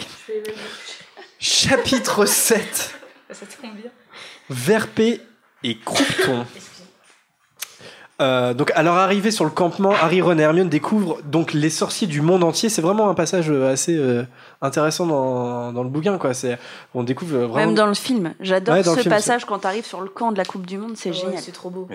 Pour voir un match de Quidditch, ils sont tous présents, mais par contre, pour buter Voldemort, ils sont plus là. hein. Dans le dernier chapitre. Mais il n'est pas encore revenu. Non, mais. euh, Non, Dans le set, il y a juste des élèves de l'école. Voilà, on va en parler, mais n'empêche. euh. Petite anecdote dans le, dans le film, quand ils arrivent au campement, il y a un, il y a un, comment on a, un caméo, je sais pas si on peut dire ça, de Dobby qui apparaît très très rapidement au premier plan. Ouais, il est sur le, je crois qu'il est sur les épaules d'un sorcier. Et comme Dobby est présent dans le bouquin et qu'ils l'ont squeezé dans le film, et en fait il apparaît euh, très rapidement. Ouais. Euh, je vous montrerai. Donc c'est la première fois que l'univers s'étend euh, plus largement que Poudlard ou même le Royaume-Uni. Donc c'est vraiment intéressant. C'est l'univers sorcier dans son ensemble en fait. Et ça c'est très cool de, de, de lire ça. Au déjeuner, il rencontre Ludo Verpé, donc ce fameux Verpé, le, qui, qui sera le commentateur du match. Et euh, il rencontre, et il, est- pardon, il est aussi le chef du département des jeux et sports magiques. Euh, donc comme je l'ai dit, c'est grâce à lui que la famille a pu se procurer des tickets parce qu'ils sont pauvres. Pardon. Fred et Georges acceptent la proposition. Comment on peut être. enfin, Bon, c'est pas. le- Comment on peut être pauvre chez les sorciers finalement? Parce que. Oh non, on va pas relancer le débat. Non, non, mais, Fred et Georges, ils acceptent la proposition de, de Paris de Ludo Verpé. Euh, et ils parient sur le fait que Chrome va attraper le vif d'or, mais que l'Irlande va remporter le match.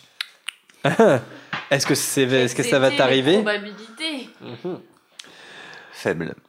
Et ouais. Alors il y a un autre personnage qui fait son apparition, comme le titre du chapitre l'indique. Barty Croupton. Ah. Parce qu'il est. re- Junior. Ah oui. non, non, non, non, non. J'ai un autre nom. Barty Croupton Junior. C'est mon passage préféré.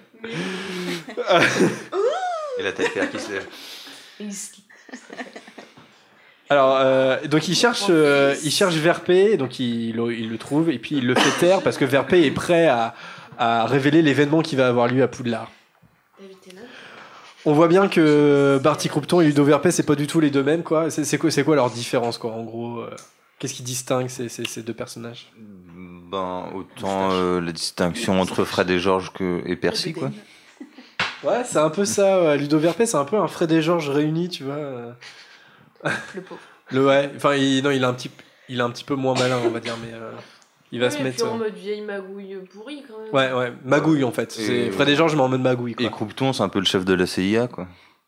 Ouais. C'est le mec qui est droit dans ses bottes, mais qui est capable de faire des trucs juste pour le pays et Ouais. les sorciers. quoi. Ouais, carrément. Mm, mm. Nationaliste à vous. Ouais, c'est ouais. Un peu le chef de la Stasi plutôt, je trouve. que- Non, ouais, c'est vrai. Enfin, même si il y a plein de choses qu'on ne sait pas sur ce personnage, et puis on, Et on va en euh, apprendre un peu plus. Moi j'ai une question. Pourquoi euh, cette traduction? VRP Parce qu'en original c'est Bagman. Ouais, Bagman. Je comprends pas. euh, Est-ce s'il n'y a que, pas du vieux français pas- là-dedans Bah je sais pas, j'ai jamais compris pourquoi il l'appelait VRP. Est-ce que c'était VRP, un- Je sais pas, il hmm. y a pas un jeu de mots que je comprends pas. Je sais pas quoi, non. Il y a peut-être un jeu de mots. Bah. C'est une bonne question. Mais en plus, EY a plutôt une consonance anglophone que française pour le coup. Alors ça, c'est un truc qu'il fait souvent. C'est-à-dire que comme Poudlard, tu vois, il va, il va essayer de créer des mots qui sonnent anglais en fait, même s'ils sont traduits. Enfin, un euh, croupton. D'habitude, quand il y a des trucs qui Ouais. sont traduits pour un jeu de mots qui marche avec le truc original et Mm, tout, mm, mm. et là, Bagman, je sais pas si c'est. Eh bien, pour une raison particulière. Le chat en direct. pas- le chat en direct. Non, mais on va mener l'enquête et puis euh, n'hésitez pas si, euh, si vous savez, euh, Qu'est-ce que tu regardes si vous avez des Le éléments. chat. J'avais lu un truc, Non, tu mais regardes j'arrive le pas à m'en VRP, non rappeler. Ah ouais? Moi, j'arrive pas à m'en rappeler. Deux, pardon? Bah, J'avais lu pourquoi il Ah oui, s'appelait ok. mais je me rappelle pas. Ah Eh bien, on va aller chercher. Donc l'article doit exister. On retrouvera, ouais. Allez, chapitre 8, euh, la fameuse Coupe du Monde de Quidditch. Donc, euh, au sommet des gradins du stade, euh, Harry fait la rencontre de Winky. Euh, L'elfe de maison euh, garde un siège pour Monsieur Croupton, qui finalement n'arrivera jamais. Mais est-ce vraiment le cas? Tu te souviens plus de ça, Vanessa? Le- euh, si, Ah si, si, non Ok. Alors, Cornelius Fudge et les Malfoy sont également présents dans les gradins. Euh, et donc il y a la présentation des mascottes avant le, avant le match. Donc qui sont les mascottes pour, euh, pour les équipes euh, irlandaises et bulgares Les hum, Vélanes, non, c'est oui, Si, c'est des. Vélanes, et Ouais. puis c'est des petits lutins, des petits gnomes, les léprochaunes. Les Leprechauns. Ouais. Farfadé. Ouais, des Farfadés, les Prochons pour euh, l'équipe irlandaise et des Vélanes pour l'équipe euh, bulgare. Les Vélanes finiront par se battre sous prétexte que l'équipe d'Irlande est favorisée. Justement, là, on peut se poser la question est-ce que vous considérez que les Vélanes sont des créatures dangereuses ou pas? Que Bah, ça- oui, un petit côté sirène euh, Ouais, d'Ulysse, ça, quoi, en fait. Ouais, c'est clair, les ré- les ré- Ouais. comment les, gars, ré- enfin, les gens réagissent. Ouais. Mais d'ailleurs, encore une fois, c'est un, un des trucs du film que je trouve dommage d'avoir enlevé parce que je trouvais le côté sympa euh, Ouais. d'avoir une, une créature qui pouvait. Non, mais qui après se transforme. La description elle est assez horrifique Ouais. quand elle se transforme en oiseau à moitié de feu et tout. Enfin, c'est. Ça fait harpie. Mais finalement, Ouais, c'est. Ouais, car- et c'est- enfin, les, les sorciers aussi ils sont dangereux, ils ont chacun leur truc. euh, Mm, mm.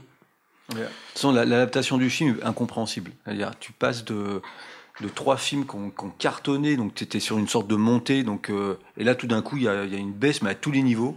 Là, franchement, je comprends vraiment pas c'est ce un qu'il leur a film appris. c'est un film de sport, quoi. C'est un. enfin, Après, euh, Euh, je pense que c'est une question de sous aussi. De, c'est d'aller- passé sur les ils, ils ont animé les Farfadés. On les voit un Euh, peu. On les voit un euh, peu et pff, les Vélanes, je pense, ça leur coûtait trop cher. non, mais même, enfin, les, les, enfin, ça, plus ça, plus ça, plus Ouais, ça, plus ouais. ça. Une accumulation. Ouais, c'est une accumulation. Que le match de Quidditch, quoi. Ouais, non, mais c'est vrai. Ouais, bah oui, bah, alors ça, c'est le scandale. C'est le- gros scandale. genre, C'est ça que tu voulais dire, Zoé? Non, je pensais, mais après on va le dire dans la deuxième partie, mais euh, tout- toute l'épreuve de fin où tu vois. euh, attends, ça fait très longtemps, mais euh, il n'y a pas un sphinx Ouais, c'est ça. Ouais, Un sphinx, tout ça, quand Ouais, j'ai lu le livre, euh, je me dis, mais c'est. Enfin, c'est ils pas ont possible. remplacé ça par de la brume. Ouais. Oui, Et du vent Et du vent tout, tout ce qu'on aime. Euh, ouais, donc les Ah oui, c'est vrai, gros gros budget machine à fumer hein, sur cette scène. Ouais, ouais. D'ailleurs, on- on- je crois pas qu'on fasse jamais mention de, vé- de, des Vélanes en fait. Non. On fera jamais mention de Vélan euh, dans, dans le film parce que même Fleur de la Cour, on n'évoque pas le fait que- Bah, on qu'elle dit vienne pas de qu'elle a du sang Vélan. Bah pas dans le Bah, film, je crois pas. Mais non, et en plus, c'est ce qui est intéressant. Non, et c'est ce qui est intéressant dans le bouquin, c'est que les gens sont attirés par elle, pas uniquement parce que c'est une belle gosse, mais parce que son sang de Vélan fait qu'il y a une sorte de charme magique qui, qui attire.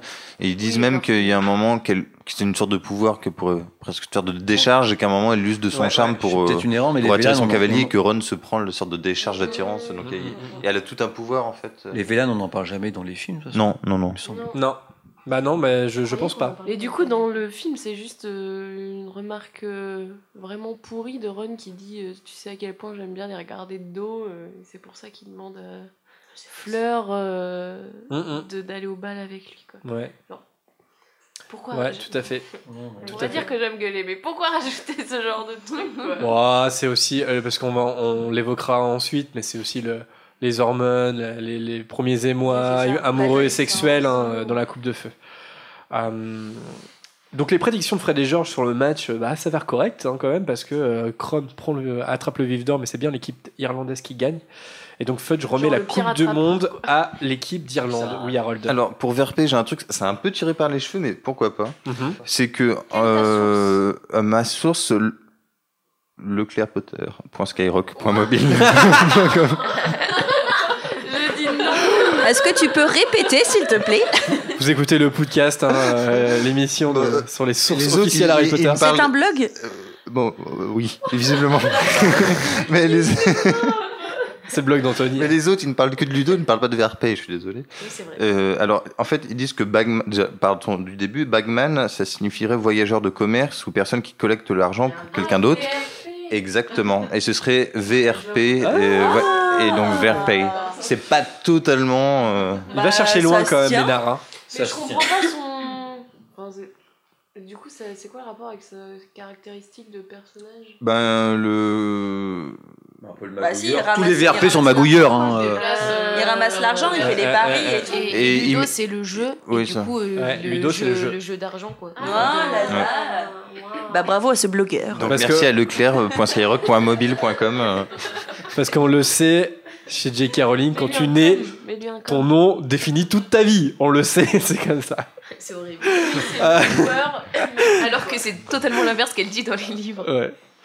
Oui, c'est vrai. En plus, ouais, c'est genre, euh, c'est les, cho- c'est C'est les choix qui sont importants. Bah non, parce que dès que t'as un nom, de toute façon, t'es prédisposé à un Mais certain peut-être nombre que les choses, hein. sorciers font appel à une voyante au moment de la naissance de l'enfant, Ouais, voient la future carrière et disent Ah, il s'appellera comme ça.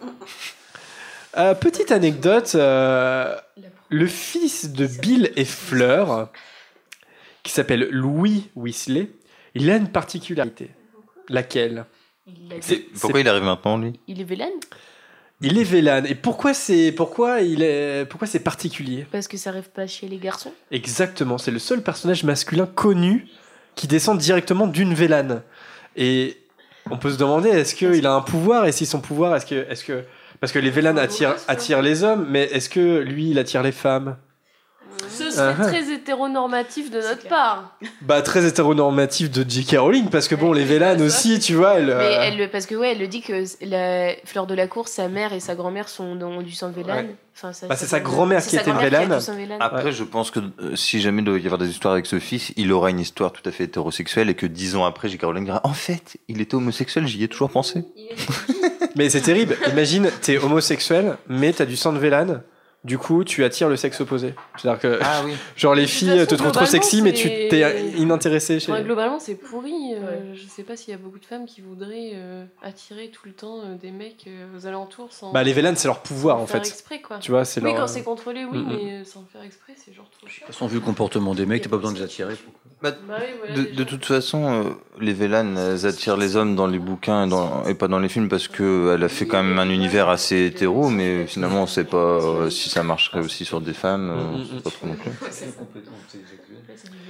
Alors, chapitre 9, la marque des ténèbres. Alors que certains supporters font la fête sur le camping, il y a un groupe de mange-morts qui, qui attaque le camp. Euh, et ils attaquent aussi les moldus hein, qui sont propriétaires, la petite famille qui sont propriétaires euh, du, du campement. Monsieur Weasley part combattre avec ses fils les plus âgés, tandis que euh, le reste du groupe part se réfugier dans les bois. Euh, mais en fait, Harry, Ron et Hermione, ils finissent par perdre Fred, George et Ginny. Euh, et alors, qu'est-ce qui se passe dans, dans, dans, dans les bois? Est-ce que vous vous souvenez un petit peu des mésaventures qui leur arrivent? Alors, simplement faire une petite. Il voit Winky Euh, mais Alors, il se passe un truc Bah, avant. Ah, Harry se rend compte qu'il a plus sa baguette. Ouais. Alors, ouais. Alors, bon. Ouais, je- Il croise Fleur de la Cour, qui dit pas de l'art, qui sait ça? Ouais. On croise Ludo Verpé. Oui. Enfin, Fleur ou des, en, en tout cas des Françaises de Beaubaton. Ouais. Alors, ça, c'est au tout début, ça. Ah bon? Bon, Enfin, c'est Non, je crois que c'est- ça c'est- s'en c'est va. pas quand ils prennent la fuite. Ah bon? C'est quand ils arrivent. euh, Non? Je, je sais plus. Moi, je vais te dire ça. Non, ou c'est. Ouais, je sais plus. Même pas qu'on me contredise. Bon, dans les bois, en tout cas, c'est sûr qu'il il tombe sur Drago Malfoy. Et euh, qui se pavane un peu et il conseille aux, je m'en rappelle pas de ça. il conseille aux, aux garçons de protéger euh, la Sandbourbe qui est avec eux en fait. Il y hein, avait tu pas vois, de- il fait, il fait mention de d'Hermione. Il la traite de Sandbourbe à nouveau. Il n'y a Bah. pas Jean Thomas avec eux? Alors, euh, ça, je ne sais plus. Ça, j'ai, je, ne- je ne Bah, sais plus. c'est pas dit que c'est Fleur, mais vu comment c'est écrit, c'est- donc il, la croise après, il croise une française après, et c'est écrit Enfin, c'est incroyable, qu'est-ce que c'est que cette organisation Oui, Madame Maxime, nous l'avons perdue, mais faites quelque chose, voyons. Ça, Ah c'est oui. les Français, juste Et du dans, pour J.K. Oui, et après ils disent Poudlard, et donc c'est euh, Hermione qui cite le guide des écoles de sorcellerie en Europe en disant qu'il doit venir de Beaubaton. Et donc, effectivement, comme vous l'avez dit, peu de temps après, Harry il se rend compte qu'il a perdu sa baguette. Et puis, euh, ils aperçoivent aussi Winky qui marche bizarrement. Comme si euh, elle avançait, mais qu'elle avait- comme si elle, euh, elle avait pas le, enfin comment dire, qu'on lui refusait d'avancer. Enfin voilà, une espèce de, de démarche un peu chelou comme ça. Et alors qu'ils sont cachés, parce que Harry, Ron et Hermione, ils trouvent une cachette dans les bois, ils entendent une voix qui lance quel sortilège? Moss mordre. Puis la marque des ténèbres apparaît dans le ciel. Et donc là, le ministère arrive rapidement, enfin les, les membres du ministère. Et donc euh, ils en arrivent assez vite à la conclusion que le trio y est pour rien, malgré le fait que Croupton soit un peu, un peu gogol là-dessus.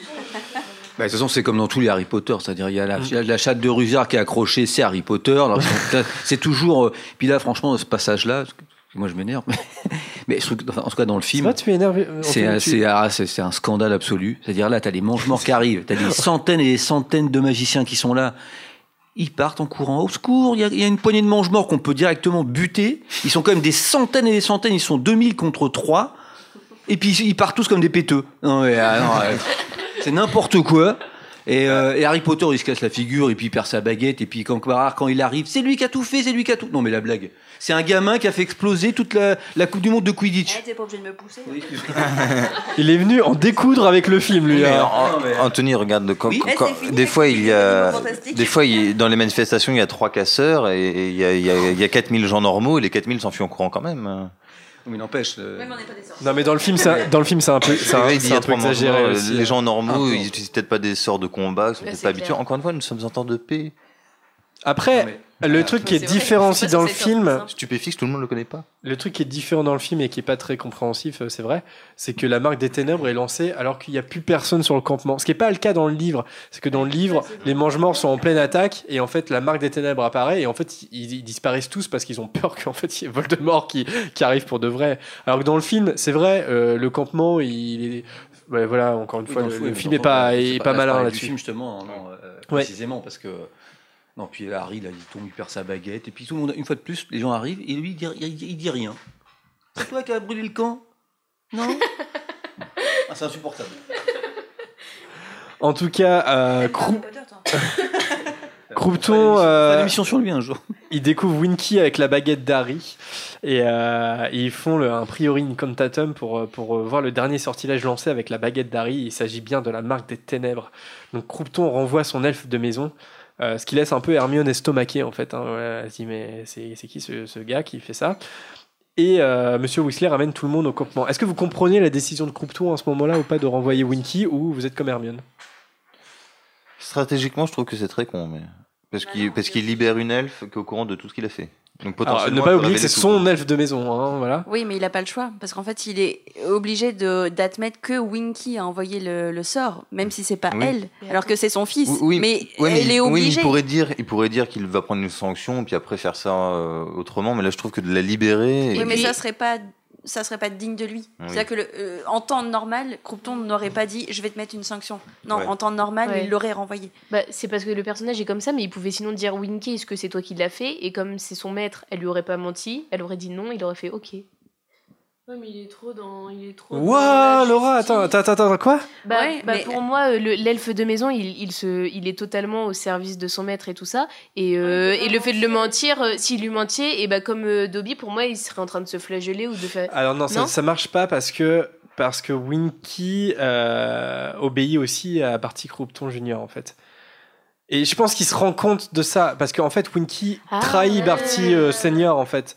Euh, parce Elle trahit pas, elle est obligée quoi. qu'elle est obligée. euh, Bah, elle est obligée d'obéir aux deux. Et c'est pour ça que Ouais. du coup, elle marche bizarrement. C'est qu'il y a le pouvoir qui l'a fait suivre Barty Compton Junior, mais l'autre qui lui dit. Enfin, Mais oui. l'autre qui l'empêche de partir parce que Barty Compton Senior lui avait dit de rester dans la tente. Mm. Du coup, c'est pour ça qu'elle euh, elle se bat entre les deux. Ouais, ouais, ouais, ouais. Et du coup, je pense qu'en effet, s'il lui avait demandé, bah, ça aurait pas marché parce qu'il y aurait eu pas confrontation aussi. Et elle est pas sous l'Imperium Non, pas elle. euh.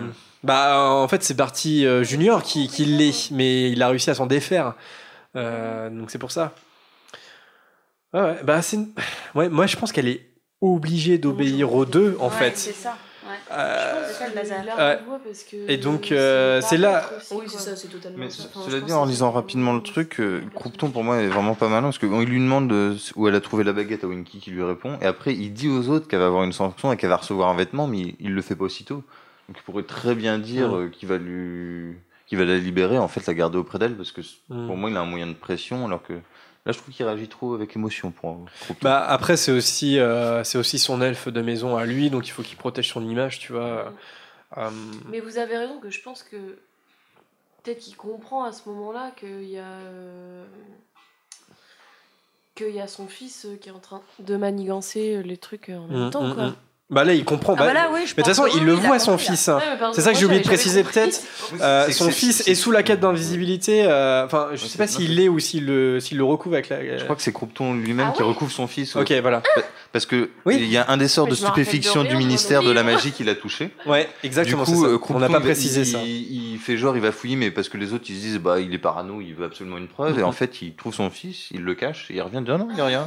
Et il le remet sous l'Imperium en Ouais, fait à ce moment-là, parce qu'il se rend compte qu'il lui a désobéi, donc il a il a combattu l'Imperium et là il lui refait un Impero, il le cache. Mais c'est un personnage horrible en fait, Barty Croupton Senior, parce que du coup, par exemple, quand euh, euh, Barty Croupton Junior, là il fait euh, j'ai pas de fils, parce qu'il y a l'image de Ouais. ce qui va que lui va renvoyer, et, euh, et là personne le voit, du coup euh, il, euh, il camoufle ce truc-là et au profit Alors de. c'est un personnage horrible, on va voir parce qu'on on va Non, se rendre compte qu'il a qu'il fait tout ça par amour euh, Ouais, bien pour sûr. sa femme.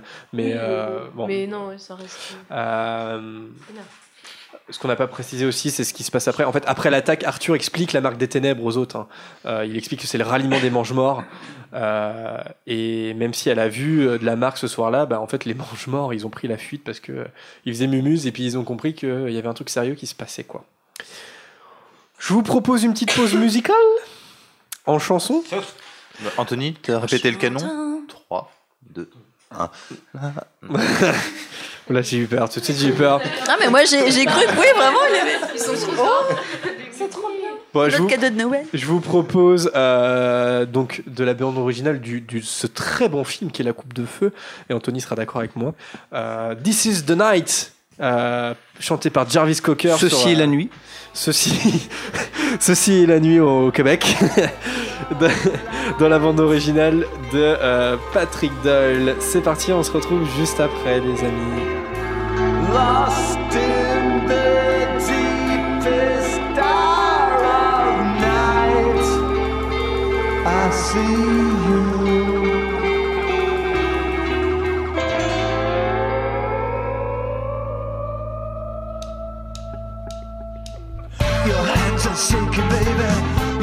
been sleeping lately. There's something out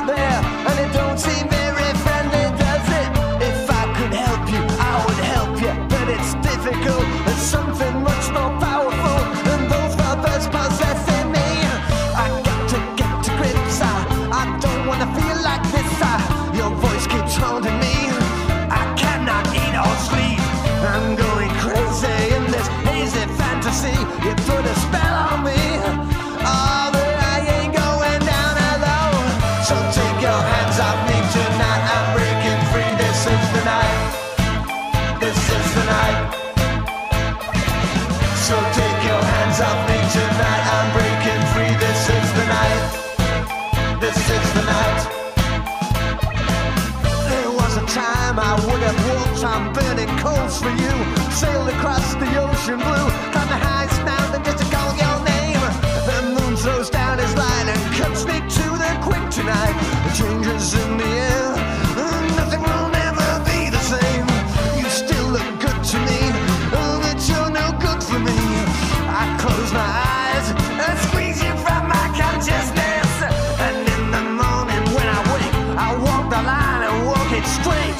But the morning's so many miles away.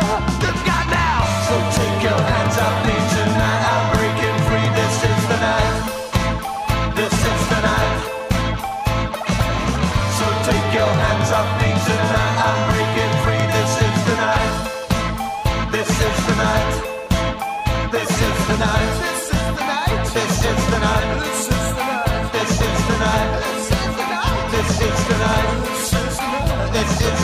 Yeah.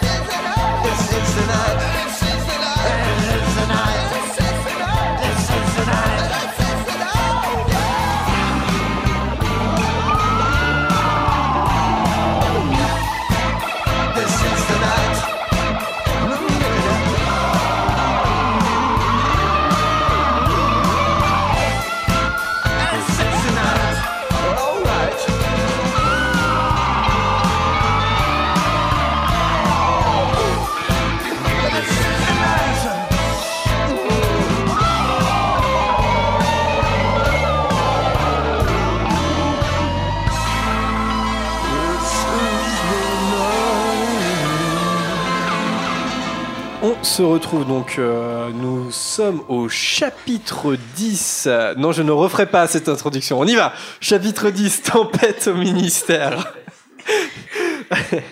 oui, parce qu'on l'a refait une fois, là. Voilà. Comme on n'est plus en direct, on fait les zinzins. Euh, le- Les zinzins. les zinzins. Pas de l'espace, mais du podcast. Donc, euh, dans ce chapitre 10, donc, euh, nous sommes le lendemain, le, le matin suivant. Euh, le groupe part du campement pour rejoindre le terrier, reprennent un porte au loin assez tôt le matin.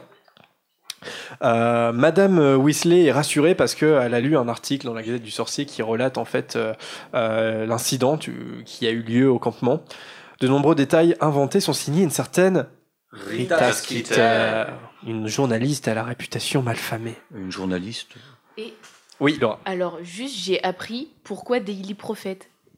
Je, je savais absolument pas ça et du coup j'ai un petit peu honte mais Ouais. je sais pas si vous, vous le saviez mais du coup euh, prophète c'est par rapport euh, euh, en gros c'était vraiment pour décrédibiliser le journal euh, rien que par le nom en disant que bah, le prophète c'est celui qui annonce les trucs avant que ça se soit passé et euh, il y avait un autre élément aussi et je trouvais ça très chouette voilà Moi j'ai beaucoup aimé le deuxième élément. oui bah, Ouais. je me rappelle mais c'est vrai qu'il est bien mais il y en a un deuxième Ah oui, moi aussi j'étais en train de me dire. Il Bah, manque un truc dans la phrase. Je vais le retrouver, mais, mais du coup, je trouvais ça vachement bien. Et puis le fait que, bah, du coup, en plus, Rita, elle soit vraiment bien, euh, bien nulle, et bah. euh, Ouais, ils, ont, ils auraient pu garder. Enfin, Ménard aurait pu garder le prophète. euh, ouais, non. Le quotidien du prophète. Ouais, le prophète. ouais. Finalement, c'est jour. La gazette du sorcier. Bah, ga- Gazette, c'est pas très. Enfin, c'est un peu péjoratif pour un journal. en vrai. La gazette Une Ouais, gazette. peut-être. Oui, c'est vrai. Ouais, une gazette, ouais. ouais. C'est un peu comme. Bah, eh, c'est pas, c'est sympa pour pas- euh, le travail de Vanessa ou de Laura, hein, ce que tu dis, Alice.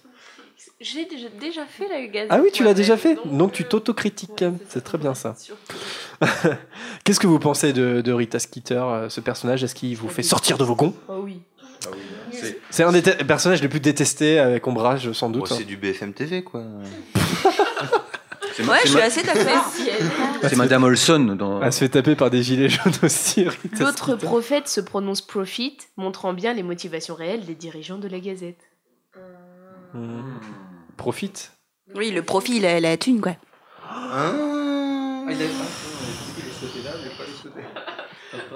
Ouais.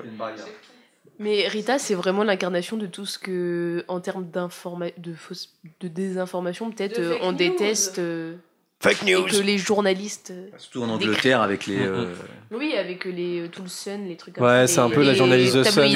Tabloïd, voilà. Ah oui, j'avais Polaroid en tête qui me.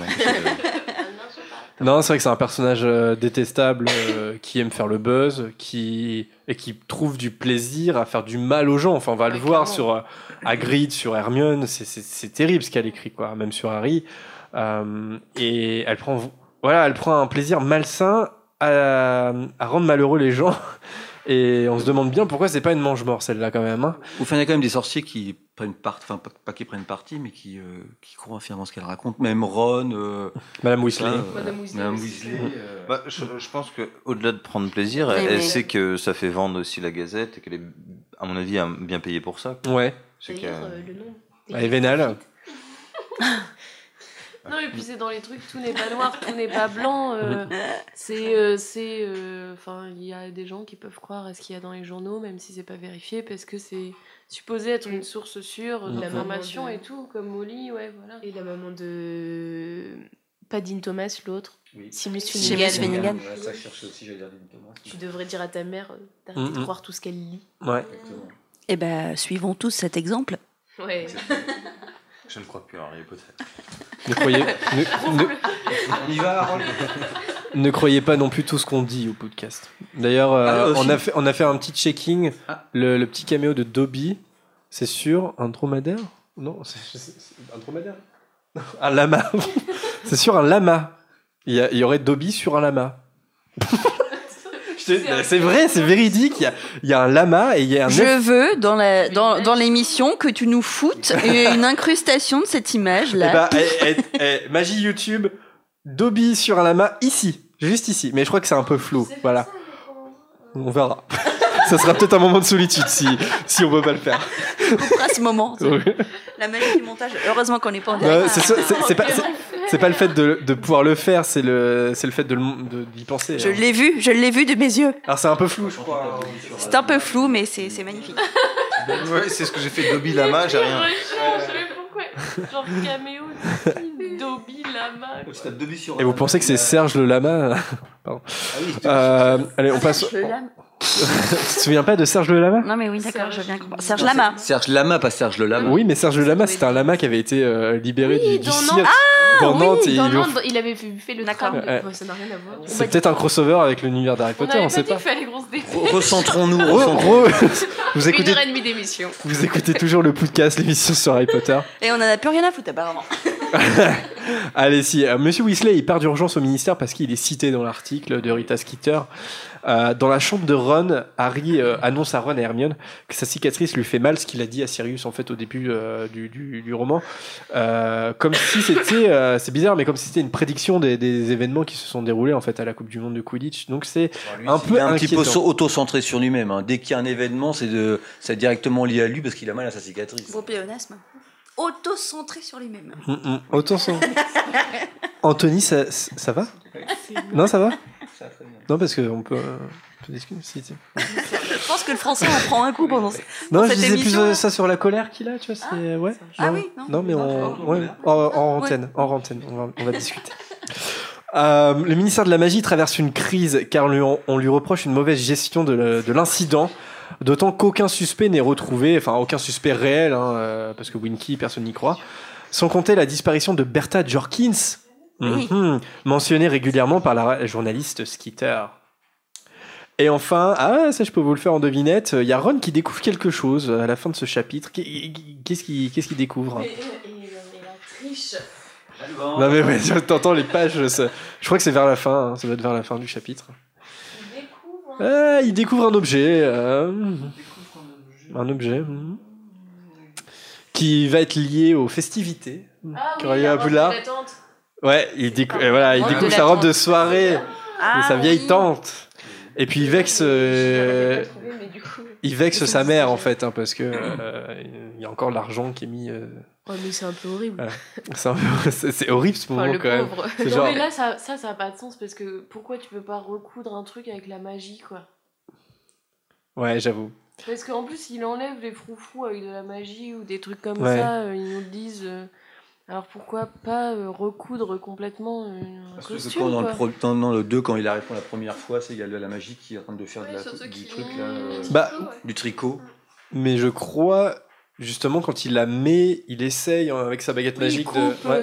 Je suis pas sûr que ce soit un lama, mais- Si, on a vu, on a vu déjà. Ça fait une heure qu'on a vu. Si, c'est un lama, mais on est. Par contre, est-ce que c'est Dobby ça c'est pas. Ah, mais Je suis ce- pas sûr que ça soit un lama. Dans ce chapitre-là, il y a. L'interruption.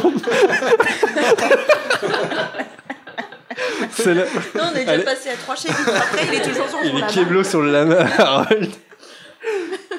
Dans ce chapitre-là, il y a des petits trucs sympas Ça fait toujours. longtemps que je n'avais pas parlé d'un truc qui avait déjà été dit. Tu sais. Ouais, Ah euh, oui, c'est vrai, ouais. Ouais. Putain, ça rappelle des, des souvenirs. Pas, pas que des bons d'ailleurs.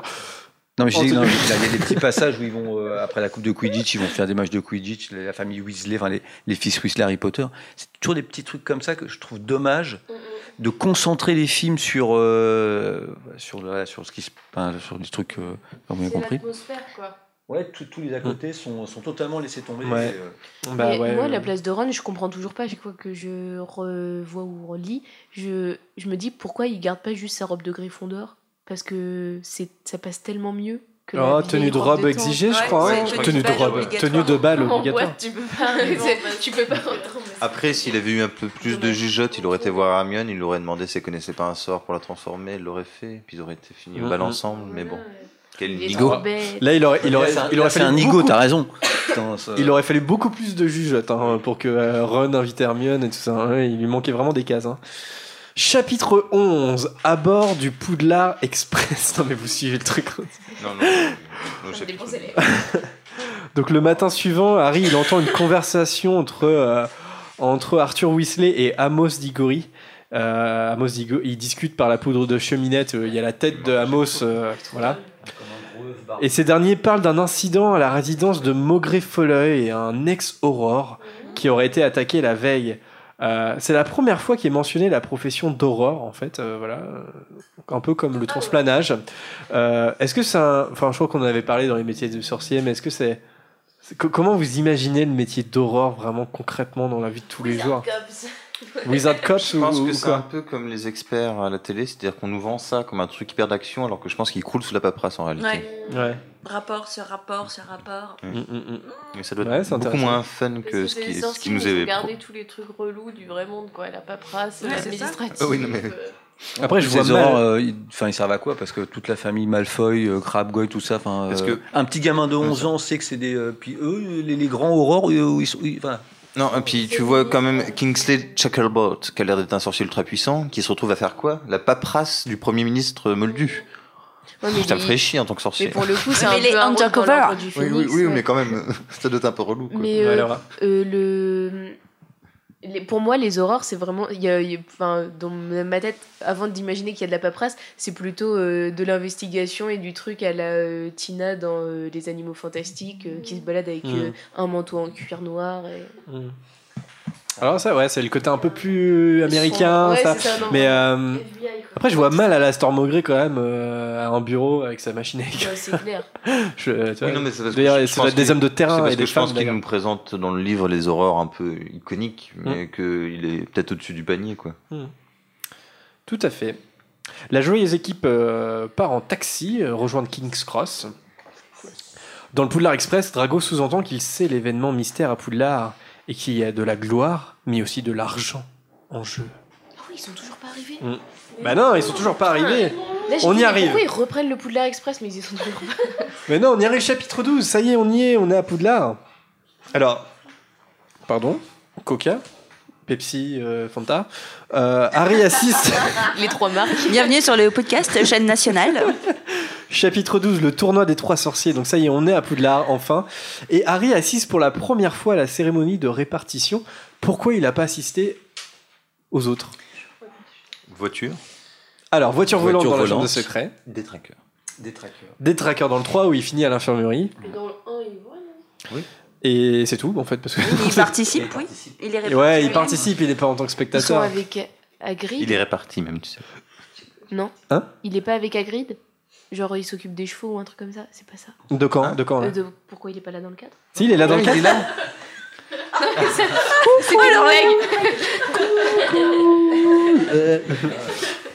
Si, si, il est là dans le S'occupe cadre. des chevaux. Est-ce que c'est c'est en 1994 Est-ce que j'ai. Des chevaux, t'imagines Mais tu Harry Mais je sais pas pourquoi je vois le truc de Maxime qui dit euh, du whisky pur feu et du coup c'est Harry qui est là genre. Mais ils arrivent pas du tout. Non, non, ils sont euh, que Bien brossé, Jolly Jumper. euh. Est-ce que tu peux refaire le bruit d'Harry Potter avec le whisky non, c'est le cheval. Ah, c'est le cheval Moi aussi j'avais compris comme toi. Et est-ce que, tu, est-ce que tu nous fais plaisir et on entend Bernard Giraudot chanter la chanson ou pas? Ah non, non. Ah, dommage. ouais, ouais, ouais, non, ouais. On, le- on va, La on- chanson du. La deuxième. C'est vrai qu'elle est. on va, on, on l'avait déjà passé la chanson du Oui, c'est pas la même. Ouais, C'est pas la même. Mais on, on va le retrouver bientôt, Bernard Giraudot. Vous inquiétez pas, on va le retrouver bientôt. Pour une- Euh, on découvre, enfin on découvre, on rencontre euh, le petit Denis. Qui est-il? Ouais, c'est le petit frère de Colin, hein, euh, qui est envoyé à Gryffondor. euh, Celui qui meurt à la fin du set. Colin, Oh, il est dans le spoiler. Celui qui est tombé dans le lac. Ouais. Il est tombé dans le lac, il est tout mouillé. ouais. Ensuite, euh, lors du dîner, euh, en compagnie de Nick quasi sans tête, Hermione apprend que la nourriture de Poudlard est cuisinée par des elfes de maison. Et à partir de ce moment-là, elle refuse tout simplement d'en manger. Elle commence une grève de la faim. Euh, à la fin du repas, Dumbledore annonce qu'il n'y aura pas de tournoi de Quidditch. Euh, et oui, euh, donc tout le monde crie un peu là-dedans. Mais avant d'expliquer, pourquoi, il y a Folleuil qui fait son entrée dans la grande salle, qui est en retard. Et euh, donc Dumbledore le présente comme le nouveau professeur de défense contre les forces du mal. Donc là, on sait qu'il va pas tenir un an. Euh, mais d'ailleurs, de toute façon, il va le dire qu'il reste que un an. D'ailleurs, moi, c'est- Oui, Harold. Non renouvelable. c'était aussi une, enfin, une- un peu des déceptions du, du film, même si je trouve que l'acteur est bon. C'est que moi, c'est une des descriptions qui m'avait le plus marqué dans l'univers des bouquins Harry Potter, parce que il dit, on aurait dit qu'il avait été taillé dans un vieux morceau de bois usé par quelqu'un qui n'aurait eu qu'une très vague idée de la physionomie humaine. Je me dis, la vache est de l'art de la sculpture. Et je me dis, la phrase, elle est, euh, Mhm. enfin, ça fait un personnage euh, presque inimaginable, quoi. Mais justement, enfin, je trouve ça trop cool parce que ça fait vraiment le mec qui enfin, c'est comme je sais pas, un corps plein de cicatrices et de, euh, qui tu sens qu'il a vécu. Je trouve ça très beau. Et du coup là, ça fait vraiment ça. C'est, euh,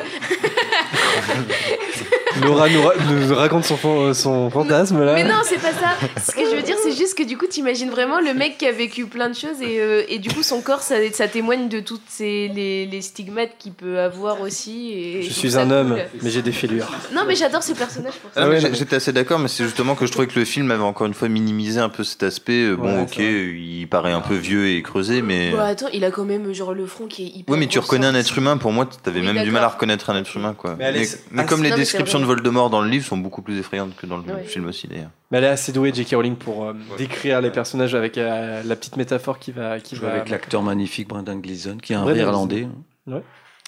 Euh, et est-ce qu'on peut dire du coup qu'Alastor euh, Maugré a une langue de bois? Une Cette blague était nulle. On continue. Parce qu'il est sculpté. compris ou- Mais si, tu as dit qu'il était sculpté dans le bois. Ah. Moi, je pensais que tu voulais dire jambe de bois. J'étais pas non, elle est plutôt. en Est-ce qu'il a une jambe de bois Bah en plus il a une jambe de bois. Non, elle est pas en bois. Elle est pas en bois Non, tu sais, c'est en métal. Et Alors dans le film c'est en métal, est-ce que... Ah. Il la retire, il a Ah, ok. Ah, dans le film, c'est peut-être en bois. Non, justement dans le film c'est en métal. Euh, non, mais- non, pardon, dans le livre. Dans le livre c'est peut-être en bois. hein. c'est peut-être en bois. Ouais, ouais. Non, c'est pas. c'est- En forme de griffe. Ce serait un pirate si c'était une jambe de bois. Mhm, Bah, il fait un peu pirate hein, dans l'esprit. hein. Bon, en tout cas, Dumbledore annonce alors le, le retour du tournoi des trois sorciers euh, qui commencera à, à- pardon, à Halloween, c'est dur à dire. Et il explique alors que l'événement, euh, il explique l'événement dans les grandes lignes. Et euh, il n'existe plus depuis de nombreuses années parce qu'il y a eu des morts. Mais le tournoi revient grâce au travail de Croupton, euh, qui est le chef de département de la coopération magique internationale. On l'avait pas évoqué. Et de Ludo Verpé. Voilà. Les règles ont un peu changé pour sécuriser le tournoi, la plus importante étant la limitation d'âge à 17 ans, qui révolte nombre d'élèves euh, qui rêvent des 1000 galions en récompense. Mais ce qui est marrant, c'est que je trouve que du coup, euh, il y a eu beaucoup de morts. Bah, je sais pas c'est quoi les règles qui ont changé, mais pour moi, le tournoi des trois sorciers, il est pas si effrayant que ça. Euh, les épreuves, elles sont censées devenir de plus en plus sombres, alors qu'en fait, la plus compliquée, je trouve que c'est la première. Et t'arrives au truc des sirènes. Et pour. euh, non, pas les sirènes, ça s'appelle. Si, si, c'est oui. sirènes. Bah, Mais il y a les trucs. Enfin, il y a, au final, c'est juste. euh, ils doivent récupérer leur truc et partir. Et, enfin, Après, dans le, dans le labyrinthe, il y a Barty, Barty Croupton est- Je sais pas faire l'accent russe, moi. Allez-y, Barty Croupton. Junior, là. Qui, qui dit qu'à Junior. coup de baguette magique, il supprime tous les obstacles auxquels fait fa- devrait faire face à Harry dans le labyrinthe. oui, c'est vrai. Et- et- Il, il combat quand même une acromantule, euh, Ouais, un scout à pétard, euh, c'est c'est pas de tout repos quand même. Moi, je trouve que les descriptions, elles sont vachement flippantes. Enfin, tu sens l'angoisse d'Harry, déjà, qui est genre mal préparé à tous les trucs parce qu'il fait au dernier moment. Et tu sens bien que même dans le lac, même si c'est oui juste récupérer un truc et nager, tu sens bien le flip euh, du truc. Il se dit est-ce Mm. que Dumbledore il va faire que les gens ils vont mourir, même si après tu te dis non mais c'est débile. Et euh, je trouve que c'est le moment du labyrinthe, il est vachement flippant Non, quand même. À la, à la fin, ils sont poursuivis par. euh, Attends, je me rappelle plus. Euh, par. Ouais, je sais plus. Ils Dans doivent. cou- Non, dans le labyrinthe. Alors, il y a une acromantule qui blesse Harry à la jambe. Et le truc est trop flippant là, c'est le moment où il marche et il se retrouve à l'envers. Ouais, ah ouais, ça c'est Ça, je m'en c'est- rappelle c'est trop terrible. j'ai trouvé ça. Enfin, le Alors- passage, il est trop flippant. Après, ce qui est vrai, c'est que euh, le tournoi est plus sécurisé. Tu vois, par exemple, Harry, dans la deuxième tâche, quand il pense vraiment que si euh, Fleur de la Cour vient pas, là, sa petite sœur va mourir, il est un peu débile parce qu'il y a Dumbledore, il y y a Cornelius Fudge, enfin tout ça. Donc c'est sécurisé, quoi. Après, ça l'est pas vraiment parce qu'il y a un mange-mort infiltré depuis le départ. Voilà, il est Mais- tellement sécurisé qu'il y a deux élèves qui disparaissent, il y en a un qui meurt, donc il est vachement sécurisé. Oui, mais voilà, mais parce qu'il y, y a cet aspect-là de, de mange-mort. Mais en soi, le, le tournoi, s'il n'y avait pas eu ce mange-mort, euh, il est sécurisé en fait. Et en, en soi, il y a des. Enfin, tu sens quand même. Bon, après, justement, ça, bah, c'est la question que j'avais notée. Est-ce que vous, vous êtes directeur de Poudlard? Est-ce que, vous- est-ce que vous prenez la décision de réinstaurer le tournoi des trois sorciers ou vous jugez que c'est pas, c'est pas sérieux? Rien.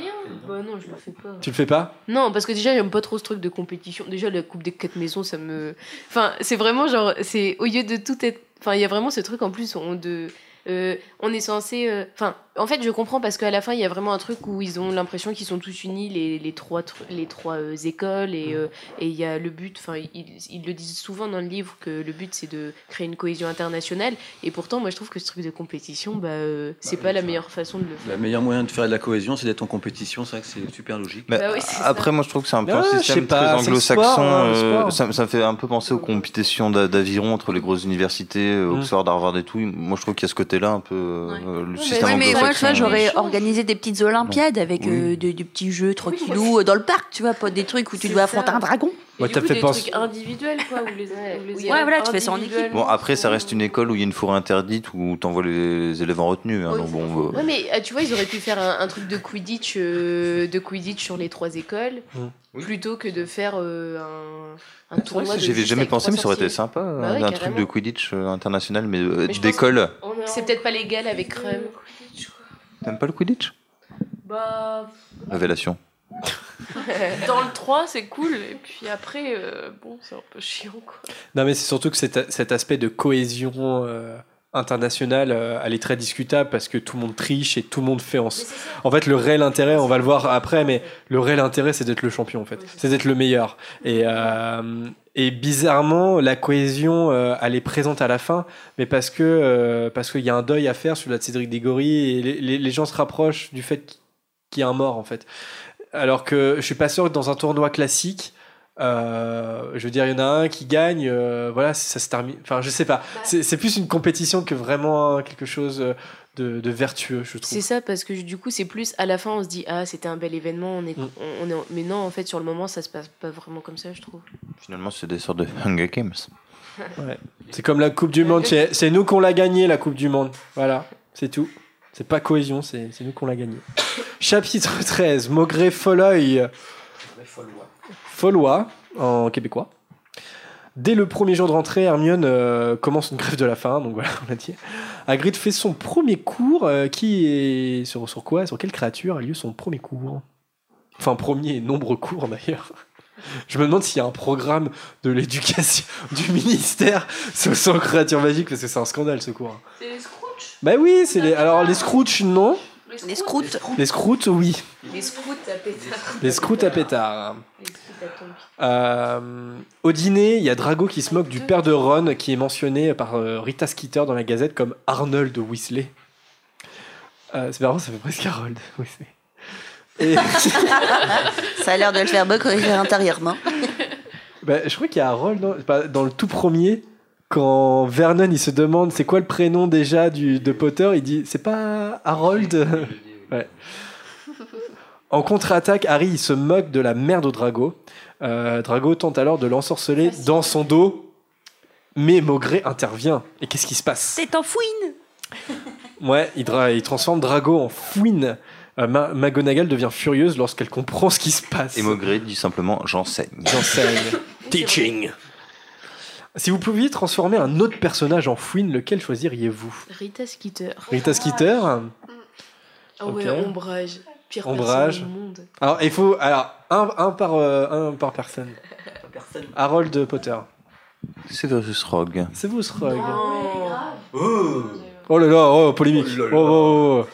C'est un héros. Harold. Zoé. Bah, je dirais ombrage, mais euh, je réfléchis pour un autre personnage. Ok. Je vais trouver quelqu'un. Vous, vous pouvez répéter. Hein. Moi, ça serait Vanessa. Voldemort parce que ça serait une fouine toute chauve. Elle aurait pas de poils. Avec des yeux rouges, des yeux de serpent. Ah, la fouine serpent, ça fait peur un peu. Ouais. Ça se trouve, il s'est transformé en fouine. euh, Comme les chats sphinx, ceux, ceux, Pour qui courir. sont- qui n'ont pas de poils là. Il y, a- il y a vraiment un animal, genre un peu comme le furet, qui existe. Ça fait un petit rat avec des grandes dents et il est tout chauve comme dans Kim Possible. Oh là là là là. Comme dans. Comme dans Kim quoi Possible. Kim Possible. Vous êtes Kim possible Ouais. Je, suis- je suis comme toi, Vanessa. Perplexe. La vieillesse, de. Non, mais c'est vrai que ça passe. Hein, tu- hein, Non, euh, en tu 92, connais pas Alice. Ah oui. merde, ah bah non, il connaît. Toi, Anthony, si tu devais choisir un autre personnage. Harry Potter. C'était sûr. C'était- Tu veux, pas, tu veux pas Ginny, ça serait une fouine toute rousse Non, alors, je te rappelle qu'il est. Ouais, mais elle serait, elle serait trop mignonne en fouine. Oui, c'est- mais euh, une fille avec des lunettes? Ça va pas l'air hyper Je- agréable cicatrice. comme transformation. Après, Vanessa, je te rappelle qu'il a une attirance particulière pour Ginny. Ça serait Oui, bizarre qu'il la transforme en fouine. Moi, moi, ça serait dans, dans. Parce que Drago Malfoy, quand, quand il est changé en fouine, il est trop mignon. Enfin, Ah une petite fouine, c'est mignon. non Je sais pas. Ouais, euh, Ça serait pas doute- forcément en punition, ça serait euh, genre une petite. Il est sans doute plus mignon que, ouais, que Barty, enfin, Maugré, Barty Croupton Junior, Junior. Barty Croupton Junior, transforme euh, en, en fouine. T'as raison parce que c'est plutôt mignon. Pourquoi il l'a pas tra- transformé en vieux ver de terre dégoûtant ou un truc comme ça? Je sais pas, une fouine, c'est rigolo. Je pense que c'est le premier truc qui lui est venu euh, en elle tête. essaie de ne pas euh, sombrer dans le pantalon. Si, parce que c'est une Il a jamais été aussi mignon, le petit, euh, le fouinasse. petit drago qui en fait un petit câlin, petit bébé. C'est une métaphore, quoi. Oui, mais l'animal finalement est mal choisi Ouais, ouais. parce que c'est trop chou. Ah, crénon Un râteau. Voilà, et ben Voldemort, ça serait ça. Alors, on le, on le montre à l'image ou pas Est-ce ce que tu pourras incruster, s'il te plaît, une image Je sais pas si- Ah, c'est quoi ce truc? C'est ça dans Kim Non, mais c'est clairement Voldemort en Bah fouine, oui, c'est ça. ça, Voldemort en fouine. Je sais pas si on va voir.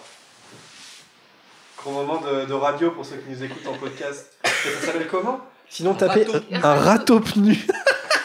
On refuse dans Kim Possible. dégueulasse. Bon. Euh, Ah, Sinon, pour finir sur le chapitre 13, Fred George et Lee Jordan annoncent à Harry et Ron à quel point ils ont trouvé Followay incroyable durant son cours, ce qui crée un peu la, euh, L'envie. Alors, chapitre 14 désormais, les amis. Les sortilèges impardonnables. Donc, pour leur premier cours, Followay décide de leur enseigner les sortilèges impardonnables avec euh, des araignées comme cobayes. Alors, que- quels sont les trois sortilèges impardonnables, les amis Petite, euh, petite révision. C'est une femme l'héroïne. Doloris. Ouais. Imperan- Impero. Imperium. L'imperium, ouais. Imperium. Impero de. Et euh, Avada Kedavra. Avada- Ah, Alors, j'ai failli la faire et je me Bah, suis dit c'est ah. tellement nul que je la fais pas. Eh bah oui, bah ça, et quand, quand tu dis ça, généralement je la fais. Tu vois, c'est, il faut pas, ouais. Quand il y a cette réflexion, c'est, il y a toujours Bibi qui, qui arrive après.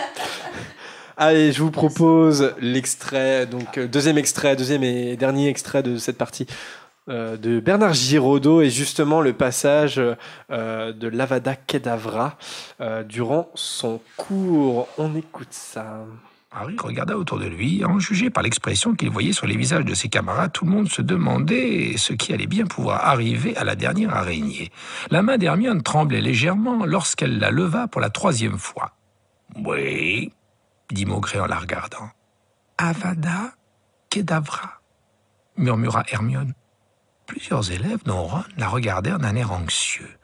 Ah, ah, ah, dit Maugré en esquissant un nouveau sourire qui tordit sa bouche asymétrique. Oui, les derniers et les pires. Avada Kedavra, le sortilège de la mort. Il glissa la main dans le bocal et, comme si elle devinait le sort qui l'attendait, la troisième araignée se mit à courir frénétiquement au fond du récipient pour essayer de lui échapper. Mais Maugré l'attrapa et la posa à son tour sur le bureau où elle commença à courir en proie à une véritable panique. Maugré leva sa baguette. et Harry fut parcouru d'un frisson comme s'il éprouvait soudain un mauvais pressentiment. Avada Kedavra rugit Maugret. Il y eut un éclair aveuglant de lumière verte et un bruit semblable à une rafale de vent, comme si quelque chose d'invisible et d'énorme avait brusquement pris son envol. Aussitôt, l'araignée roula sur le dos. Elle était apparemment intacte, mais il n'y avait aucun doute. Elle était morte sur le coup. Dans la classe, plusieurs filles étouffèrent un cri. Ron se rejeta en arrière et faillit tomber avec sa chaise lorsque l'araignée morte glissa vers lui. D'un geste de la main, Maugret balaya le bureau, jetant par terre le cadavre de l'araignée. Pas très agréable, hmm, dit-il d'une voix calme. Pas amusant du tout.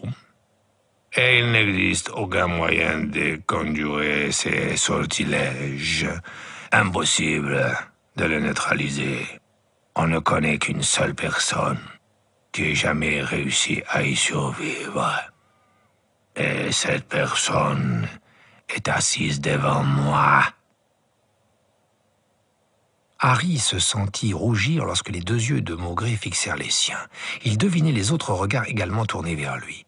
Harry contempla le tableau noir entièrement vierge, comme s'il lui trouvait soudain un intérêt fascinant, mais sans le voir vraiment. C'est donc ainsi que ses parents étaient morts, exactement de la même façon que cette araignée. Toute blessure leur avait-elle également été épargnée Avait-il simplement vu l'éclair de lumière verte Entendu la mort arriver comme une bourrasque avant que la vie s'échappe de leur corps?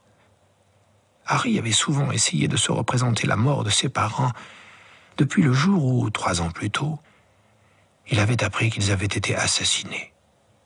Et depuis le soir de l'année précédente, où il avait su ce qui s'était passé cette nuit-là.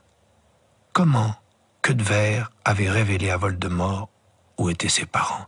Comment celui-ci s'était introduit dans leur maison? Comment il avait tué d'abord le père de Harry? Comment James Potter avait essayé de le retenir en criant à sa femme de prendre Harry et de s'enfuir? Comment Voldemort s'était avancé vers Lily Potter et lui avait ordonné de s'écarter pour qu'il puisse tuer Harry?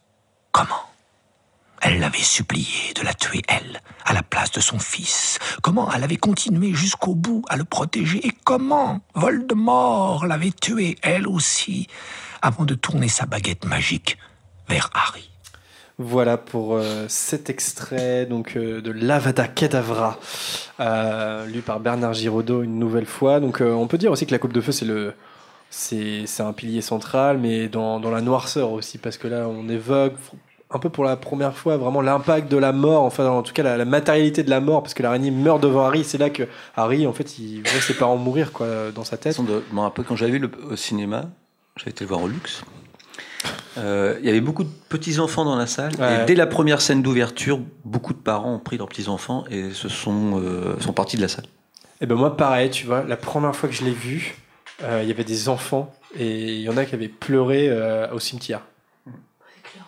Tu sais, quand il touche Harry et qu'Harry se met à crier, et il y avait des enfants qui sont mis à pleurer. Et clairement, même le film, il est pas pour les enfants. hein, de toute façon. Quoi? Moi aussi, je peux te toucher. Harald Dans le 2, il y a des araignées, c'est bien plus effrayant. Ah, je sais pas, je trouve pas. Moi, je trouve, je trouve quand même que. Non, mais même dans la chambre des secrets, la chambre des secrets peut faire peur, mais là, il y a, il y a un truc, c'est- euh, l'impact de la mort. euh, C'est pas un registre pour enfants. Mm. Enfin, pour moi, on est clairement plus dans la littérature jeunesse un peu, mais je veux dire, ça se limite plus du tout à ça, alors qu'on pouvait dire ça quand même du premier, du 2. Mais là, le 3, déjà, c'était plus le cas, et là, le Bah, 4, euh, c'est fini, quoi. Bah, c'est Le- ça, et rien que quand tu disais tout à l'heure, euh, il aborde des questions euh, de l'adolescence où on commence à, Mm. à se poser des questions, bah, c'est un peu ça aussi, c'est tu commences à, à réfléchir peut-être différemment et, Mm. euh, et juste il y a des trucs pour certains âges et il y a des fois t'es pas capable de de- d'aller voir ce genre de trucs. Enfin, je trouve ça un peu fou. Tout à fait. En tout cas, Neville, il est approuvé euh, émotionnellement par le cours.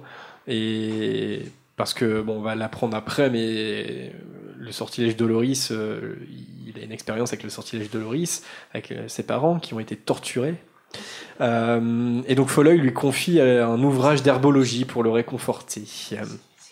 Détail pas si important que ça dans le livre finalement, mais qui est plus important dans le film. Le soir même, dans la salle commune, Harry et Ron inventent des, des prédictions catastrophiques pour leur devoir de divination. Je sais pas si vous vous souvenez de ça, c'était un passage assez drôle. Euh, il leur arrive, euh, il- je crois qu'il meurt euh, 36 fois dans la semaine. Harry aperçoit notamment Fred et George qui parlent bas entre eux, qui font des- un peu des mèches basses et tout. Mais Qu'est-ce qui se passe? C'est un truc qui va ré- Mèche basse. Des mèches basses? Se dit- Messe. Des messes. Je crois qu'on en est à deux heures d'émission. Elle était trop bonne celle-là. C'est- ouais, Elle était bien. Euh, des mèches basses. Toujours pas. Euh, hein Des messes. Non, oui, mais j'en fais exprès. Ah bon Hermione vient leur présenter ensuite son nouveau projet, la SALE, ou la salle. Alors, qu'est-ce que ça signifie, la salle? La soci- Oui, voilà. De maison. Société d'aide à la libération des elfes. Tout à fait. Euh, Mais il y a une lettre. Qui ferait partie de la salle autour de cette table fait Salem. Bah justement, est-ce que vous auriez adhéré ouais, à la SALE ou pas Ah, intéressant. Alors qui oui Anthony, Laura. Peut-être pour essayer de pécho Hermione. Ah, le coquin celui-là. Ok, donc Non, mais trois. oui, je pense, oui, quand même. Zoé, t'aurais adhéré ou pas Euh, oui, non. Je Alors là, il faut que tu choisisses. On va Terme. dire oui. Ah ok, donc oui. Pour ouvrir le débat, même si euh, ces manières sont euh, peut-être euh, un peu bizarres, pour au moins euh, parler de ce sujet. Ouais, c'est vrai. Et pourquoi non alors euh, les, les autres là? Non, moi j'étais plutôt oui.